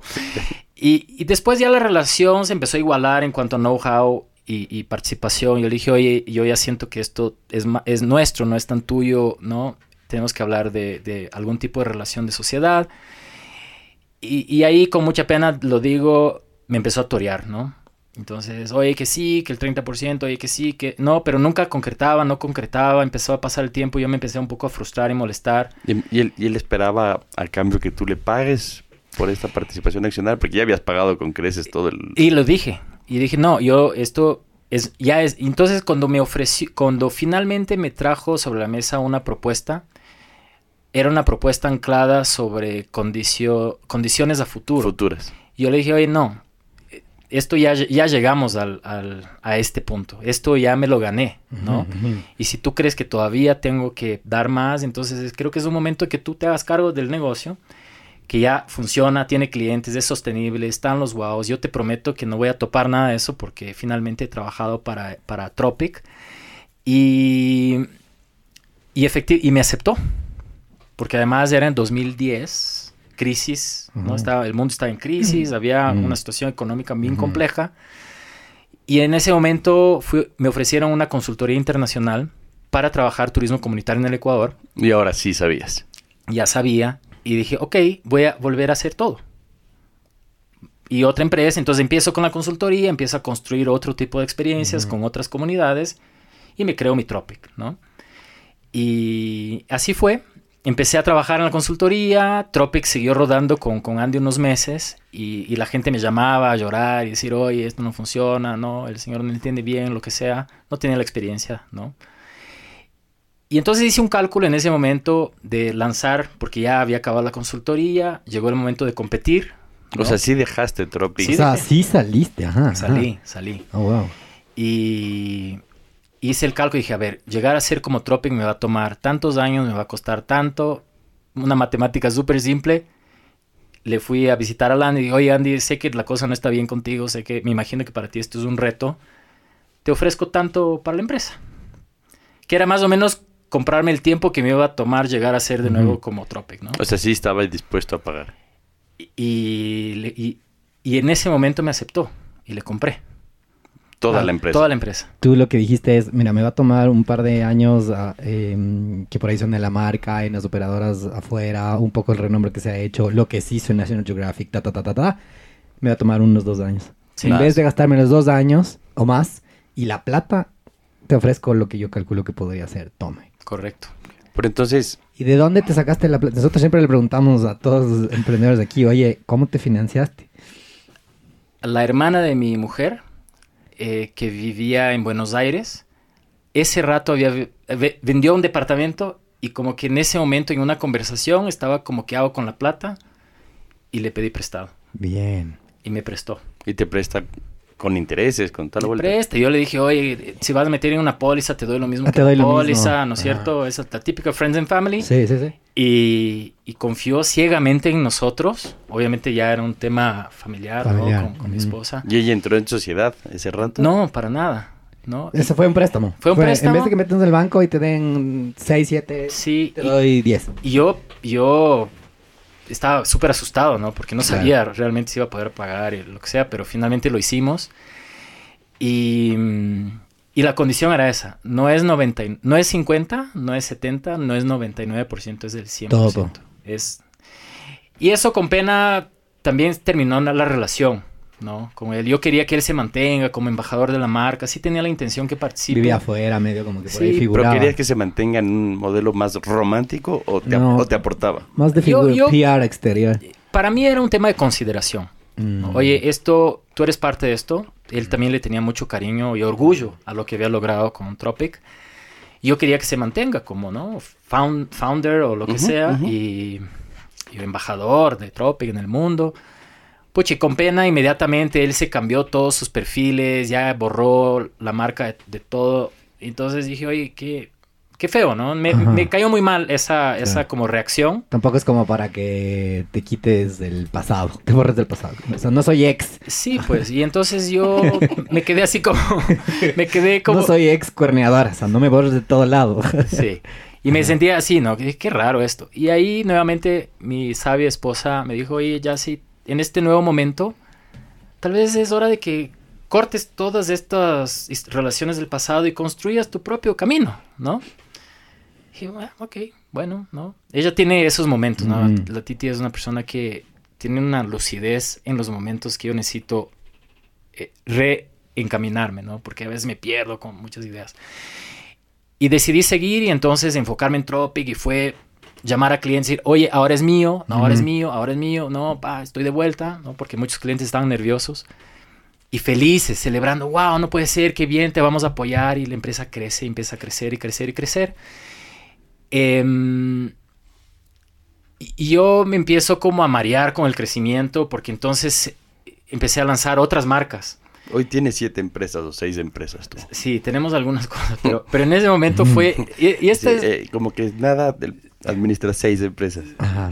Y fue muy gracioso porque en un momento dado llego donde, donde una diseñadora gráfica, vengo a hacer otro logo. Me dice, ya sí, ¿cuántos logos más puedes querer hacer? No, es que tengo una idea en Galápagos porque hicimos este, ahora representamos este hotel y ni sé qué, entonces necesito otro logo. Me dice, yo no te voy a hacer más logos. Yo quiero que tú primero hables con una persona, le cuentes un poco esta volada que tienes porque yo creo que realmente necesitas más que un logo, una arquitectura de marca, porque a mí me parece que la cosa está yendo de las manos. Mm. Dije, ¿Quién es esta chica Ajá, tan brillante? Bravo. Belén Mena. Ah, wow, claro. Sí. La, y, hoja- y la hoja de vida, por favor. Es buenísima, es Es famosísima. excelente. famosísima, sí. Y la Belén, Tiene hasta un Grammy, creo. Y la Belén me encamina. Del diseño gráfico, una portada de un disco. Ah, sí. Sí, sí. Ah, ya. Bueno, sí. Trabajamos eso con ella y fue muy chévere porque me manda donde este otro... Y entonces voy topándome con gente que me ayuda y terminan convirtiéndose en grandes y queridos amigos, ¿no? Joao, mi amigo de la USAID, hasta ahora es pana y él Y se te, fue a y vivir te a- van mentoreando, ¿no? Sí, con él, pucha, el Joao me enseñó, por ejemplo, algo que para mí es lo, que, lo, que- lo más importante de mi periodo con él, que fue toda la construcción del hotel, que fue aprender a escuchar a las comunidades. Mm, mm. ¿no? Él, él tenía esa habilidad que yo a ratos como que por, por la velocidad, Sí. bueno, rápido, decidamos rápido, ¿no? Ustedes no saben, ya, ya. Demasiado, sí, ¿no? y él tenía esta capacidad de captar exactamente lo que decían y yo muchos, yo, yo no me daba cuenta y después él me decía, oye, pero ellos dijeron esto, y le dije, yo no, yo no entendí eso, ¿no? Entonces, pero era efectivamente. Entonces yo aprendí a escuchar mucho y a entender a las comunidades gracias a él. Mm. Y me fui al pasado, volviendo a Belén. Me dice, oye, no, no más logos. Habla con este man, Matías Cortese, que es un tipo brillante, sí, comunicador, ¿no? Entonces nos vamos a tomar un café. Asomo con mi historia de los wows que les acabo de contar. Y se queda alucinado. Se fascina. Y, y dice, ok, te voy a ayudar, ¿no? Y, y entonces le entonces trabajamos juntos en tratar de entender qué era Tropic, ¿no? O sea, a ver, ¿qué, qué es esta historia de Tropic en este momento, ¿no? Porque creo que ni yo le pude explicar bien, porque era como los wows, yo, mi nombre es Yassi, pero también soy Nanka cuando viajo a donde los wows.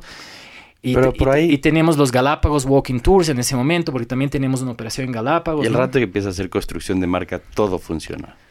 O sea, Sí. se se empieza a alinear la historia, me explico. Mira, para mí fue, digamos, yo no soy tan sofisticado, pero, pero el Matías me hace caer en cuenta de que, por un lado, yo estaba diluyendo la marca Trop, Sí. ¿no? Entonces, porque hacía todas estas locuras que eran, que a mí me encantaban y eran Mm. cheverísimas. Pero claro, no me daba cuenta que tenía que proteger a Tropi, Sí, que tenía que No ubicarle, alimentabas, ¿no? ajá. y estaba muy metido en lo que a mí mí me parecía, lo que a mí me gustaba y lo que yo creía sin considerar el entorno. Y sobre todo a, a los clientes. En algún momento dado yo empecé a rayarme y a hacer solo cosas hiper innovadoras. Del tipo, los clientes no saben lo que quieren y te impones, ese es el como que el sobreexceso de imponer lo que tú crees que está bien. Sí, como esta es la tendencia, por acá me voy. Ellos si no no, les gusta, no me importa. Igual A tienen que alguien le comprar. gustará. No, al- no. Y entonces el Matías fue chéverazo porque dijo, oye, voy a hacer esto que incluía llamar a los clientes. Y entonces, claro, los clientes decían, oye, son chéveres, pero, pero ya no me escuchan. Son chéveres, pero no siento que me están representando muy bien. O sea, él levantó información de mercado sobre ustedes Sí, y, y no validó solamente tu historia. sí. Y fue espectacular. Te salvó. Y, y me sí, no, nos, nos encaminó a, a un mundo que yo no, no, no lo conocía y no lo entendía, ¿ya? Y volví donde Belén. Belén, necesitamos un rebranding de Tropic. ya no necesitamos más logos, ¿no? Y casi que eliminamos todos los logos y, y- nos enfocamos en Tropic de nuevo. Y fue espectacular porque fue como, como Matías lo presenta, fue llegar a la a un Tropic a la adultez, pero la verdad ahora digo que en ese momento era el Tropic a la adolescencia, ¿ya? Porque ahora realmente hay un Tropic más adulto, no más maduro. Y, y entonces le metimos mucho torque a la, a la operación, seguía creciendo y, y un día me llama la gente de la... Bueno, ahora son AEI, ¿no? El Andy. Zurita y toda esta gente Como el Startup Ventures. tremendos, ¿no? Lo que hicieron. Y en ese mom- tenían el primer desayuno de, de los emprendedores, ¿no? Mm. Y, y tenían a su, su alineación de fantásticos emprendedores, y yo no era parte de eso. Y creo que se les cae uno y necesitaban una historia real. Sí, Oye, tenemos aquí pura idea, ya si no quieres venir a contar tu historia.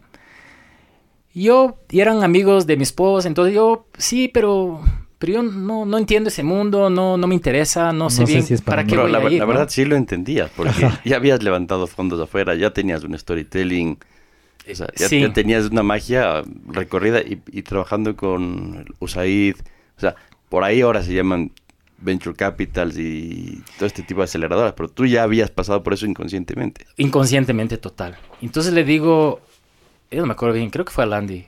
Y digo, oye, chévere, pero yo no necesito que me das, ¿no? Porque yo no, yo no voy a exponerme a presentar a todas estas personas súper importantes y, y experimentados mi historia, pero yo no sé presentar números, no, no tenía ese expertise, ¿no? Y no tengo hasta ahora, creo yo. Y me dice, te voy a dar una valoración rápida con, con Price. Y dije, entonces cuenta conmigo. Bien. ¿no? Entonces Ajá. saqué algo que para mí era inc- Claro, increíble. tenías un porque, valuation de tu... porque, claro, porque nunca compañía. había hecho eso. Sí. eh, no sabía cómo se hacía. Y entonces me metí al lado de, de la gente para aprender cómo se hacía eso, ¿no? Y solo para mí eso fue como, wow, ¿no? Espectacular. Ahí realmente supiste cuánto valía la empresa. Sí.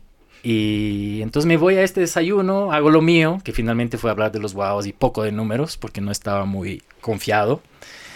Y varios se acercaron. Pero varios, lo que pasa es que estaba la historia y estaba quien la hizo. O sea, y- Sí. y, eso, y esa es la apuesta. Y fue lindazo, porque ahí varios de estos cracks del, del- no sé si es del emprendimiento, porque creo que son más bien los cracks de empresarios de, que, que mueven este Los que país. están en Venture Capitals. Ujú. Y se acercaron, oye, te felicito, quiero hablar contigo. Y cuatro o cinco realmente hablaron conmigo después, ¿no? Mm. Algunos rápidamente dijeron, oye, esto es una locura. Otros, no, no estoy listo para esto, es demasiado, demasiado trabajo, ¿no? O este tipo, quizás demasiado loco. Capaz vinieron a mi oficina y dijeron, este es un desastre, ¿no? Pero un par tomaron más en serio y hicimos una- un proceso muy intensivo con un fondito. eh, y, y en la última, y, y entonces empezaron, empecé a entender a dónde tenía que ir con Tropic, ¿no? En todo el proceso de, de valoración y el trabajo que ellos hicieron, que fue muy, muy exhaustivo. Y yo estaba bastante nervioso y asustado. Te aceleraron, te estructuraron. Con te- Creas, Y ¿no? te dieron trabajo. O sea, te dieron trabajo fue- para que entiendas tu, tu trabajo. Y acabo de hablar en la, en la subida para Ajá. venir a verles. Hablé con uno de los chicos que trabajó conmigo en esa, en e- que hizo el trabajo de valorar y, y el due diligence, ¿no? Ah, Porque ahora él trabaja en otra empresa y somos amigos de todos, todavía por suerte. Y nada, y le propuse un negocio. Le acabo de proponer un negocio hace 10 minutos. Y... Pero bueno, ujú. en la última milla se cae con ellos. Ya estaba prácticamente hecho el deal Mm. y se cae Con un fondo con un fondo, ¿ya? Y, local. y local. Y Mm. entonces yo dije, ok, bueno, se cae y se cayó por... Sí. Tenía que caerse. Clásico. Y- y- Aquí en esta mesa estamos tres que nos ha pasado eso varias veces. Y, y- y fue por suerte para las dos partes. Pasó Ajá. algo que, que rompió el hilo, y, pero, pero en muy buen plan las dos partes, ¿ya? Y yo dije, bueno, ya sé lo que hay que hacer. Entonces voy a hacer solo lo que hemos identificado, ¿no? ¿Qué hay que hacer? Y voy a aprovechar este empuje, ¿no? Foco. Y, y, y de ahí me llaman, y, y unas semanas después, o no sé cuánto tiempo exactamente, me llaman los primeros interesados que en ese momento no quisieron entrar porque no tenían el vehículo para invertir. Porque los fideicomisos de emprendimiento todavía no habían en, ese, en este primer, porque fui de los primeros Sí, inversionistas. sí, sí, ¿no? primeros Y en- desayunos, En general. Ecuador lo adoptó súper tarde y. Latinoamérica también. Entonces no habían todo este tipo de fondos, ni las estructuras, ni nada. Yo no entendía nada, Luismi. La verdad no entendía nada, pero me llama el gestor de uno del fondo este que se armó. Ajá. Me dice, ya sí, ahora estamos listos. Ya sabemos ¿Tú cómo. estás? Mm. Y dije, estoy, pero en mis marcas, porque además hay el plan. Ya sé exactamente a- dónde hay que ir y cuánto. Y en dos días creo que hicimos el deal, ¿no? Excelente. Qué bien. Y volamos, ¿no? Porque yo sabía exactamente a dónde queríamos ir, entonces era tecnología, no era orden, procesos y tecnología, porque yo ya estaba en ese momento, finalmente, después de 10 años, entendiendo qué era el B2B, el B2C y cuál era el negocio realmente del tour operador, de representar a marcas importantísimas de todo el mundo en este país, ¿ya? Y cuidar a turistas que viajen con storytelling seguridad y confort acá, ¿no? Entonces, necesitaba mayor productividad para mi gente, necesitaba, no era un poco CRM, sistema de reservas, todo un tema que antes era Mm. copy, paste, Excel, PowerPoint, Word, ¿no? Ajá. Fue como necesitamos producir más, más rápido y más eficiente. Le metimos ahí toda la plata, muy rápido, un pro- muy rápido, no, fue un pro- proceso bien Sí. doloroso y complejo, porque además yo no soy muy tecnológico, pero fue increíble y lo logramos. Y, y fue chistoso porque eso pasa y de ahí era dos- compramos Chilcabamba, además ahí con Eh, mi esposa, ¿no? Justo te iba a Ah, preguntar, porque es- ahora eres socio de ella. Eh, sí, sí. Con sí, sí. Chilcabamba en el Cotopaxi. Pero espera, espera, antes de que te metas a Chilcabamba, solo del tema, lo último de tecnología.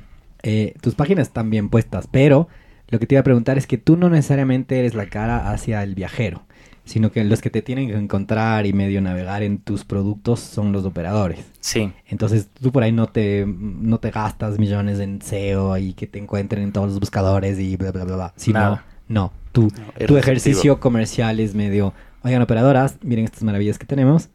Y claramente cuando nos manden sus viajeros, eh, tenemos un sistema de booking increíble, tracking de ellos, todo un CRM bien puesto, o sea, sabemos.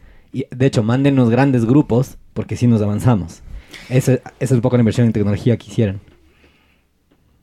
Como tweet.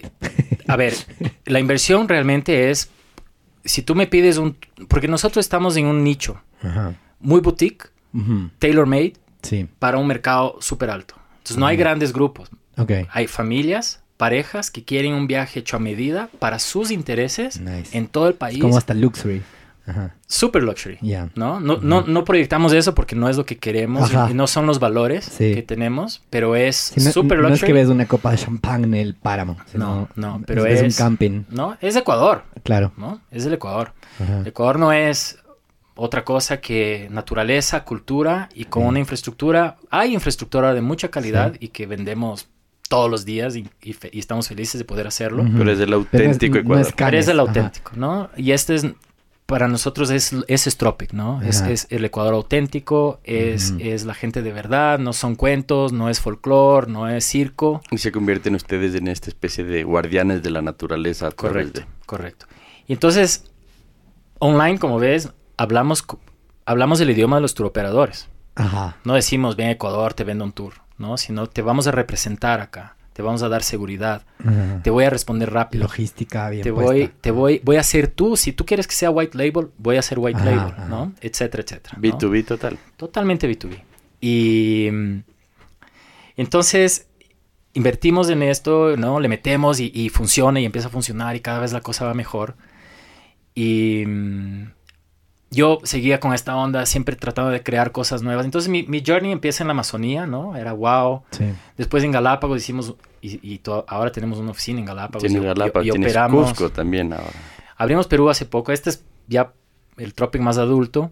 Pero nadie, nadie va a Galápagos y ve Tropic ahí, sino No. ustedes, se- tú vendieron a través de, no sé, una operadora mundial, eh, no sé, sí, hay, hay- cientos. Cientos. Entonces tienes Miles. Oriente, Cusco, Galápagos. Tengo entendido que te vas a Chile, al desierto ya mismo. Sí. Después de Galápagos, Ajá. donde fuimos y estuvimos con mi hija recién nacida, en Isabela, no teníamos un... Porque quisimos hacer un Galápagos diferente también. Galápagos es conocido por los cruceros en el Sí. mercado internacional, Sí. sobre todo.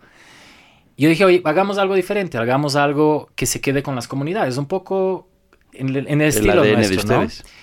Y entonces fuimos de los pioneros en hacer land-based Galápagos para extranjeros y, y- y island hoppings, ¿no? Y ahora hay muchos operadores que lo hacen con esta onda de conectar con lo local, de Ujú. entender que hay gente que vive en Galápagos, que no solo son los piqueros. Y no solo y son los barcazos. Y no solo es barcos, sino Ujú. que hay gente que acá que también quiere participar de este negocio. Ajá. Entonces, muy chévere. Entonces, tuve ahí una buena, una- un buen periodo de, Galapa- de Galápagos y tenemos ahí una operación súper chévere. Y después, increíblemente, llego a, la- a la- a las montañas, ya, ya, ma- ya mayor, ¿no? Ya después de tantas aventuras que casi me costaron la vida en la selva y después la, la- la cosa más de playa y, y mar en Galápagos, me empiezo a interesar en las montañas y a caminar. Y fue gracias a una cliente Ujú. que me dice, oye, ya sí, eh, quiero subir el Cotopaxi, ¿no? Y entonces le digo, oye, pero nosotros no vendemos eso porque eso ya es como más aventura más extrema. Me dice, no, no, pero voy a hacer un viaje de inspección, voy a ver los hoteles después me quedo una semanita para subir el Cotopaxi por mi cuenta, ¿no? Dije, hermoso, entonces yo te voy a acompañar y voy a, y voy a hacer partes de las caminatas contigo y me engancho. Y me engancho en la caminata y qué chévere. y Ujú. entonces sube el Paso Ochoa, que Te sube- habló la montaña. Empieza, empieza a caminar con él y digo, oye, pero esto está súper chévere, deberíamos vender esto. Sí. Y subimos el Cotopaxi. Y no llegamos a la cumbre, ella se quemó en medio camino, pero fue una experiencia maravillosa. Mi mujer bravísima porque yo me meto a estas cosas sin prepararme, no tenía idea, me preparé tres días y quería subir a la cumbre del Cotopaxi, pero bueno, soy bien ango, ¿no? Entonces no, no pasó nada. Aguanté, aguanté. Y, y dije, oye, esto podemos vender, pero, pero está bien incómodo, ¿no? Esto de los refugios, eso de los campings, eso, eso no podemos vender. Esto no va, porque ya en ese momento ya estábamos bien ubicados en, en dónde queríamos estar en el mercado. Entonces dije, no, esto tiene que ser lodge-based, ¿no? Y entonces empiezo a crear este concepto de caminatas, pero en vez de campings, de trekkings con camping, llegar a alojamientos de más calidad para que la gente pueda disfrutar el día y de noche calorcito, rica comida, una buena cama. Y me topo de frente con este lodge, Chilcabamba. Chilcabamba. Chilcabamba. Dije, este está perfecto para mi próximo día. Y, y- y dije, ¿quién es el dueño? Entonces empiezo a, a buscar el dueño y resulta que el dueño era amigo de un tío montañero, ¿no? Porque Mm. acuérdense que les dije que mi- mis tíos eran todos montañeros del, ajá, del club San, San. Gabriel. Ajá. Y El papá, Oye. el papá de Héctor es de, de un crack. el papá de. Héctor eh, era un montañero, pero no tienes idea. Creo Hicim- que hace poco volvió a subir, ¿no? Hace unos tres Hicimos años. un viaje familiar y subimos todos a la cumbre. Con, con la Titi, yo, el, el Héctor, las Era un plan de tíos con hijas. Y nosotros nos colamos con la Titi. Fue un viaje alucinante. Pero en ese momento nos topamos con... Me topo con Chilcabamba, descubro que, el, que el- era un montañero amigo del tío. Y el tío me dice, oye, este man está harto del hotel, quiere vender, ¿quieres comprar? Nos, nos hace el conecte. O sea, justo coincidía esto.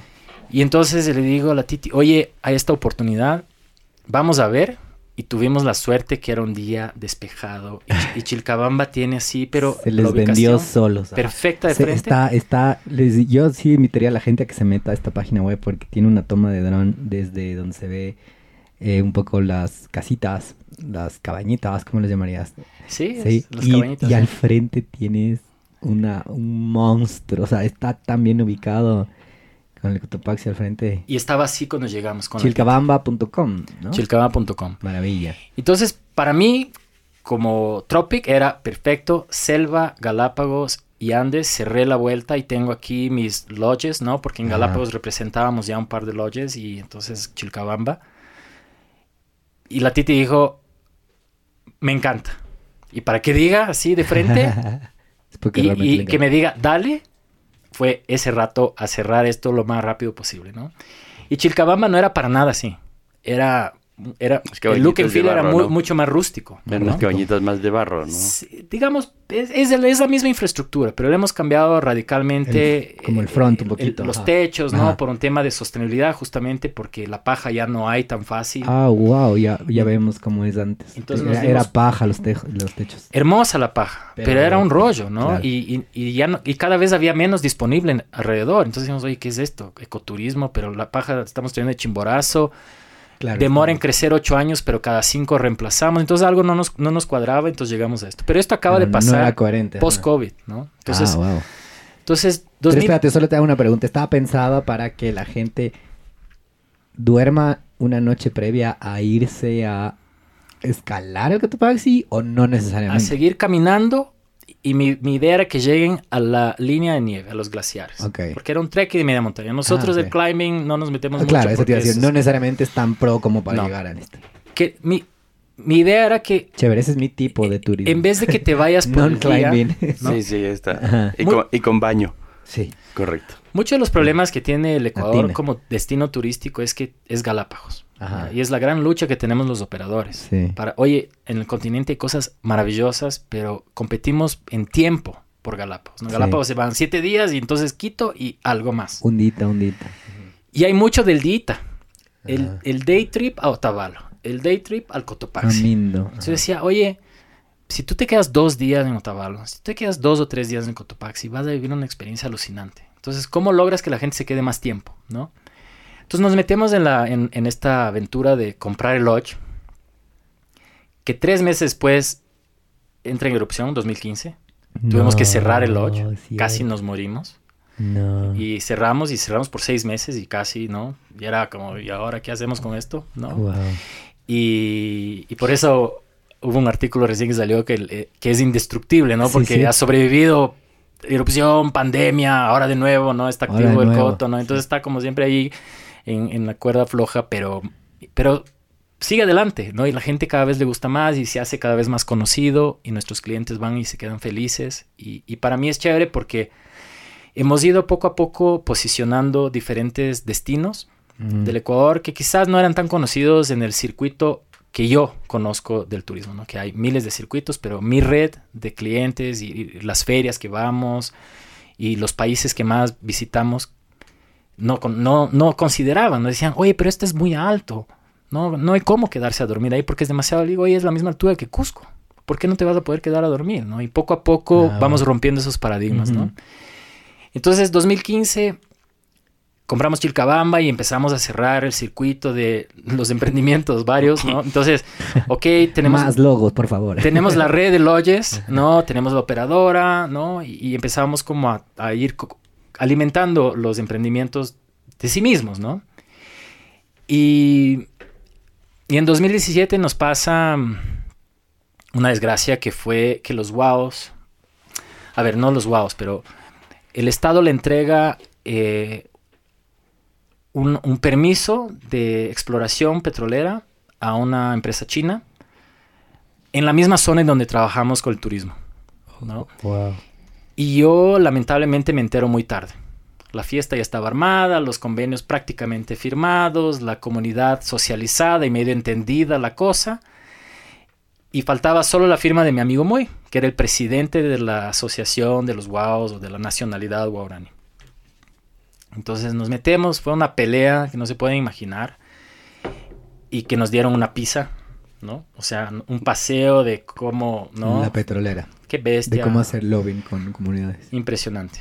O sea, y, y Mm. los chinos riéndose en nuestra cara, el Ministerio de Turismo apoyándonos, eh, ¿no? Y fue una cosa bien fea, fue así bien fuerte ese, ese round, fue durísimo. Yo, yo justo te tenía Wow. puesta esa pregunta y, y llegaste solo porque te pasa esto y finalmente no terminan siendo peleas propias, propias tuyas, me explico. O sea, todo ese grupo de gente se ve afectada, le están explotando las tierras de al lado y los mismos guauranis medio suena mal, pero capaz están, es más negocio para algunos de ellos emplearse en esa industria que mantenerse en el ecoturismo y tú te tienes que mantener enfocado en ese mindset de lo tuyo, ¿no? O sea, de seguir trayendo gente, de que esto funcione. O sea, hoy no sé si eres consciente del tema, pero, pero ¿cómo te enfocas para cuando estas cosas que salen totalmente de tu control, porque no podías hacer nada, Bueno, pasan?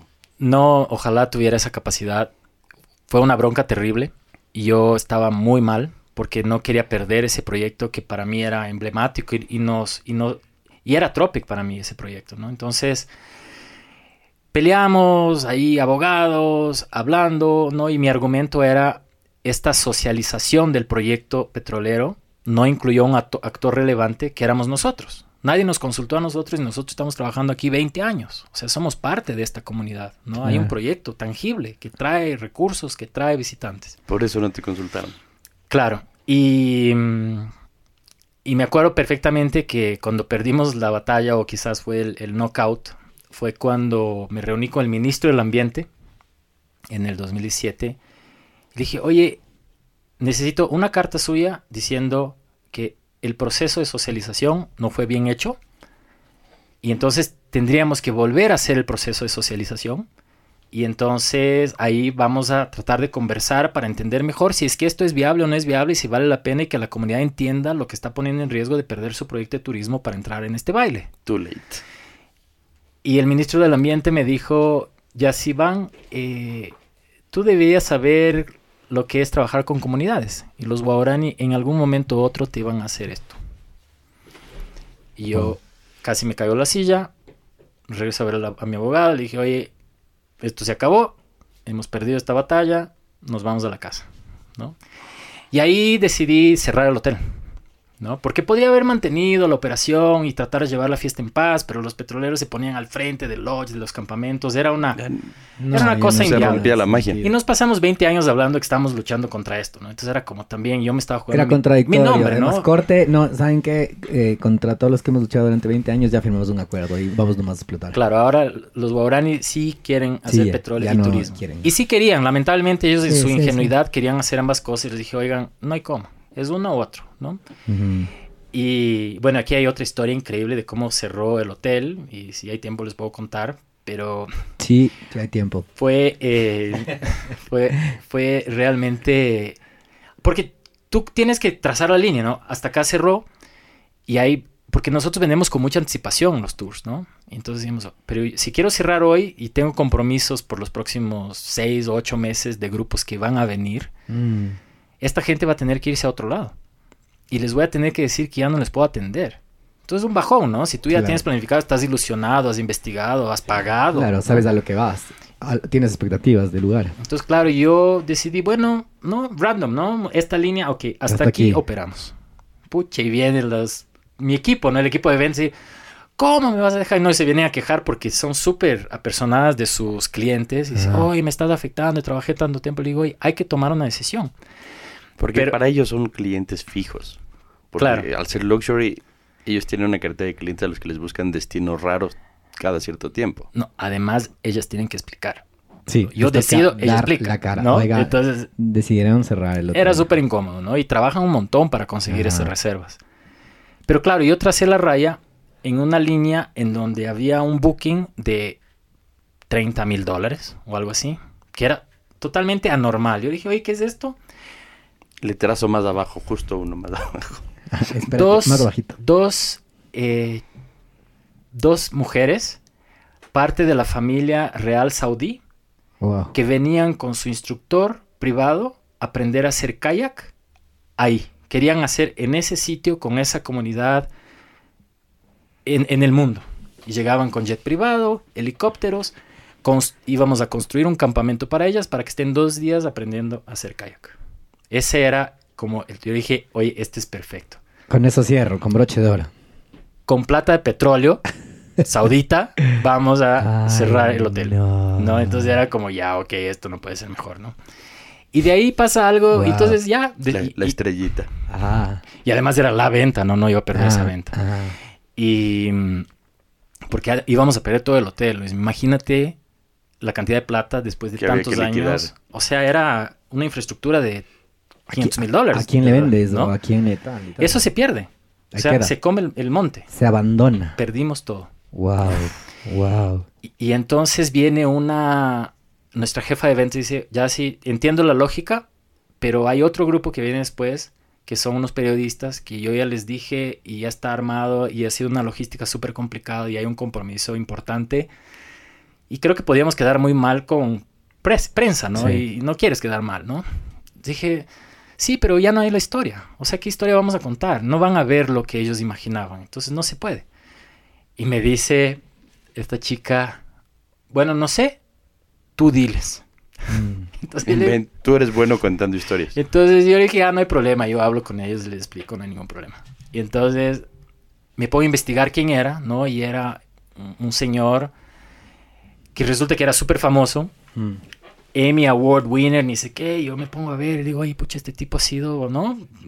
Interesante, ¿no? Un tipo interesante. Está en la página web. está- hay un video de él en Vimeo. Es que ahí está, porque entonces, entonces Ah, sí, yo... esta esta es mi oportunidad para cerrar con un contando. Eso. Ajá. Entonces, Diego le digo, exactamente. Entonces, David, ¿cómo estás? Y se me prende el foco mientras... Porque yo le iba a decir, oye, ¿no va más? Y le empecé a decir, ¿no va más? Y en media llamada digo, a menos que Aceptes contar otra historia. Y te voy a contar brevemente lo que me está pasando. Y si aceptas, yo te acompaño. Y yo ayudo a contar la historia. Me encanta de una. Y yo le digo, ok, entonces ustedes van a ser nuestro último grupo. Porque me interesa que esto quede grabado. Que Para que después- perdure, ajá, como Y, además para que haya una prueba de que no es que yo me inventé, que nos fuimos y que nos robamos la plata, porque en estos mundos es Sí, sí, la sí. cosa así, se inventan historias, ¿no? Entonces dijo, ok, ahí está grabado y la historia tal cual y como es, ¿no? Es un tercer, y ese es el video en donde salen las cintas azules del campamento. Hasta aquí podíamos. Eso es, eso es, y eso está colgado en la página que era nuestra página donde estaba el hotel y toda la historia lindísima. Pusimos esto como el fin, El closure, el definitivo. closure, ¿no? Wow. Y esa... sí, historia. y eso me mató, ¿no? Me Ajá. mató. No volví a la selva en dos años, creo. Me quedé súper golpeado, no quería saber de los guaos, no quería saber de la, de la Amazonía. Estaba en una crisis brutal.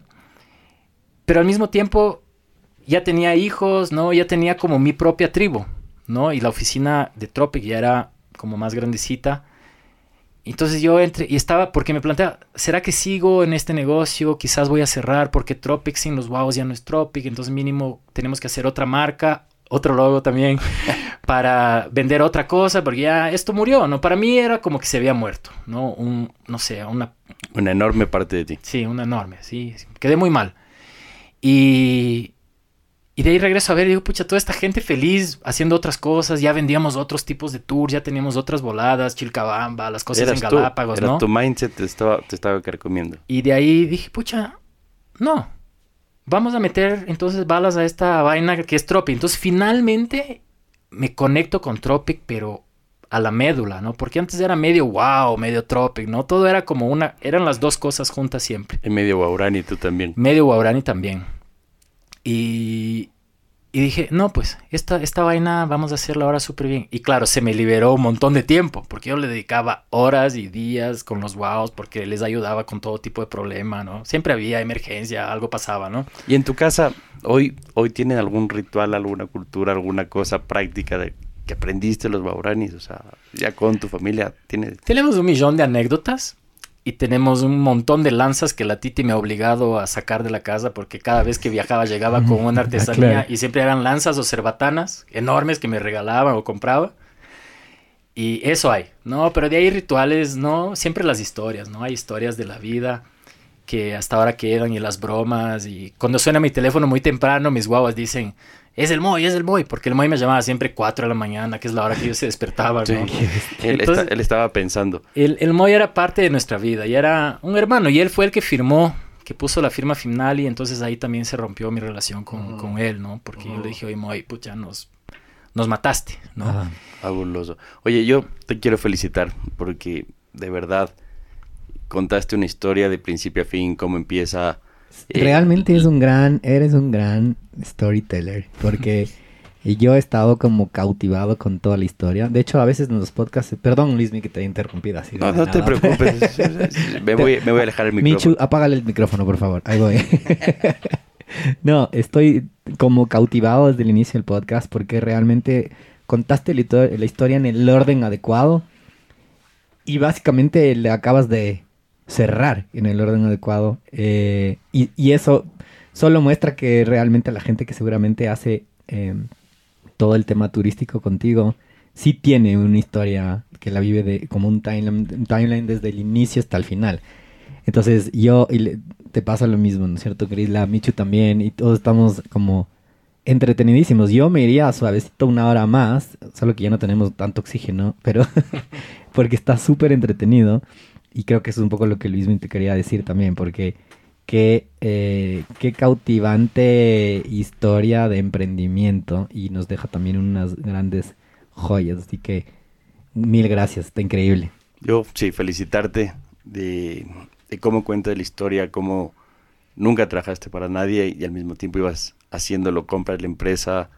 Y lo que te dije del tema de los fondos, o sea, tú no sabías que estabas ganando escuela y, y me pareció fabuloso y, y me parece increíble este tema. Dices, me desconecté dos años, o sea, el duelo me Duro. tomó do- dos, dos, dos años, pero hoy estás súper reconectado, tienes tus propios lodge, estás en cuatro sitios eh, y estás creciendo afuera y tienes un nombre Y, y hay más, ¿no? y O mil sea, premios, ¿no? Y la verdad es que hay una última parte de la historia que podemos dejar para la próxima, pero rápidamente después de esta volada con los emprendedores y el fondo y tal, terminamos haciendo un merger con una multinacional, ¿no? Y entonces ahora somos parte de un grupo más grande.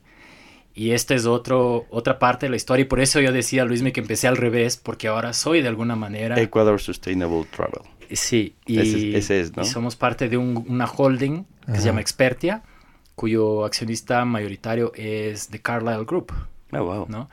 Entonces, que está apostando en el turismo en nuestra región, que es increíble, ¿no? Pero esa parte de la historia les puedo contar en la próxima. En el Buenísimo. siguiente episodio, esto es para dos episodios. Sí, totalmente. Oye, hoy, con todas, es que ya- este ya tiene superpoder. Este, todos los sueños que pides se le cumplen. Lo llama la gente a las 4 de la mañana. Es, ¿Qué esperas para los próximos 12, 18 meses? O sea, ¿qué proyecto es el que te emociona en este rato? Y a medio ahorita soltaste alito. Sí, bueno, ahora estoy viviendo algo que no esperaba en mi vida, ¿no? Que fue haberme encontrado casi que de sorpresa con una oportunidad de hacer una fusión y de crear, de hacer parte de un grupo muy grande de turismo, el líder en Sudamérica. ¿Cómo dices que se llama el grupo solo por... Se llama Expertia Travel Ajá. y, y tenemos, y, y hay muchas marcas, tenemos emisivo, tenemos re- receptivo, somos el número uno emisivo y receptivo de turismo en Perú, por ejemplo. Ajá. Ahí es donde nace esta gran empresa.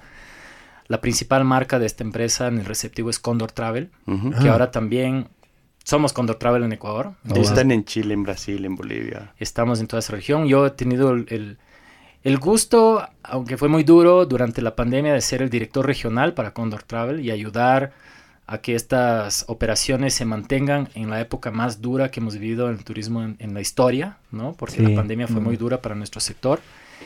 Y, y digamos, he vivido como, como la construcción de una corporación Ajá. que ha sido comprada por un fondo. He tenido la oportunidad de mantenerme como parte ejecutiva siendo uno de los socios. Y developer, ¿no? Y, y en este momento me han invitado a, a pensar en desarrollo de negocios, ¿no? Y tengo la suerte tremenda y el orgullo tremendo de que la prioridad sea Tropic. Entonces, vamos a enfocarnos en business development, pero vamos a poner la prioridad en que Tropic crezca y, y llegue a otros destinos. Y por eso estamos ahora en Perú, gracias a esta sociedad. Y nos ha ido muy bien. El, año pasado nos fue muy bien, lanzamos. Ahora tuvimos esta situación eh, social y política de Perú, pues ha, Sí, sido sí, complicadísima, sí. pero es parte de lo lindo que es el turismo, porque el turismo puede ser una herramienta también para, para distribuir mejor la riqueza, para incluir comunidades y todas estas personas que no se sienten incluidas. Y creo que podemos poner un grano de arena en ese sentido, así como lo hacemos en Ecuador. Y Chile se viene, Con el desierto. se viene con el desierto y la Patagonia, me emociona muchísimo. Uy, bien. Y estamos ya, ya en nuestras marcas, digamos, ¿no? Estamos, necesitamos ahora consolidar. Hay un trabajo que hacer en Ecuador porque yo tengo que aprender a delegar, ¿no? Que es parte de madurar y, y- y esta... Y, como lo que ha sido mi bebé, digamos, ahora hay varias personas súper capaces que me han acompañado en todo este journey y Tropic no existiría sin ellos. Yo, digamos, soy una parte nada más. Y, pero dejar ahora que ellos sigan rodando, ¿no? Yo poder enfocarme en otros destinos y descubrir otros destinos con la misma metodología de trabajo que hemos hecho Excelente. acá, ¿no? Y eso, oye. y eso me emociona muchísimo. No dejes de soñar, no dejes de crecer. De verdad, qué, Increíble. qué historión. Sí, qué Felicitaciones, historión. Yassi. Gracias, chicos. Yo quería preguntarte de dónde te retirarías, pero lo vamos a dejar para el siguiente episodio. Ah, buenísimo. Muchas sí. gracias. Es que tú sí conoces, debes, debes conocer muchos lugares increíbles del Ecuador. Entonces estas preguntas es, es como a, a la persona indicada. Hice, lo hice también con el Santiago en, en- Me acuerdo. en otro episodio. Sí. Pero lo dejamos para el siguiente porque nos vas a ir contando. Perfecto. Oye, Muchas gracias. mil gracias. Qué tremendo episodio. Gracias, Luismi. Ustedes, gracias Yassi, gracias Diego. Gracias, Yassi. Nos vemos en el siguiente episodio de Open Box. Adiós a todos.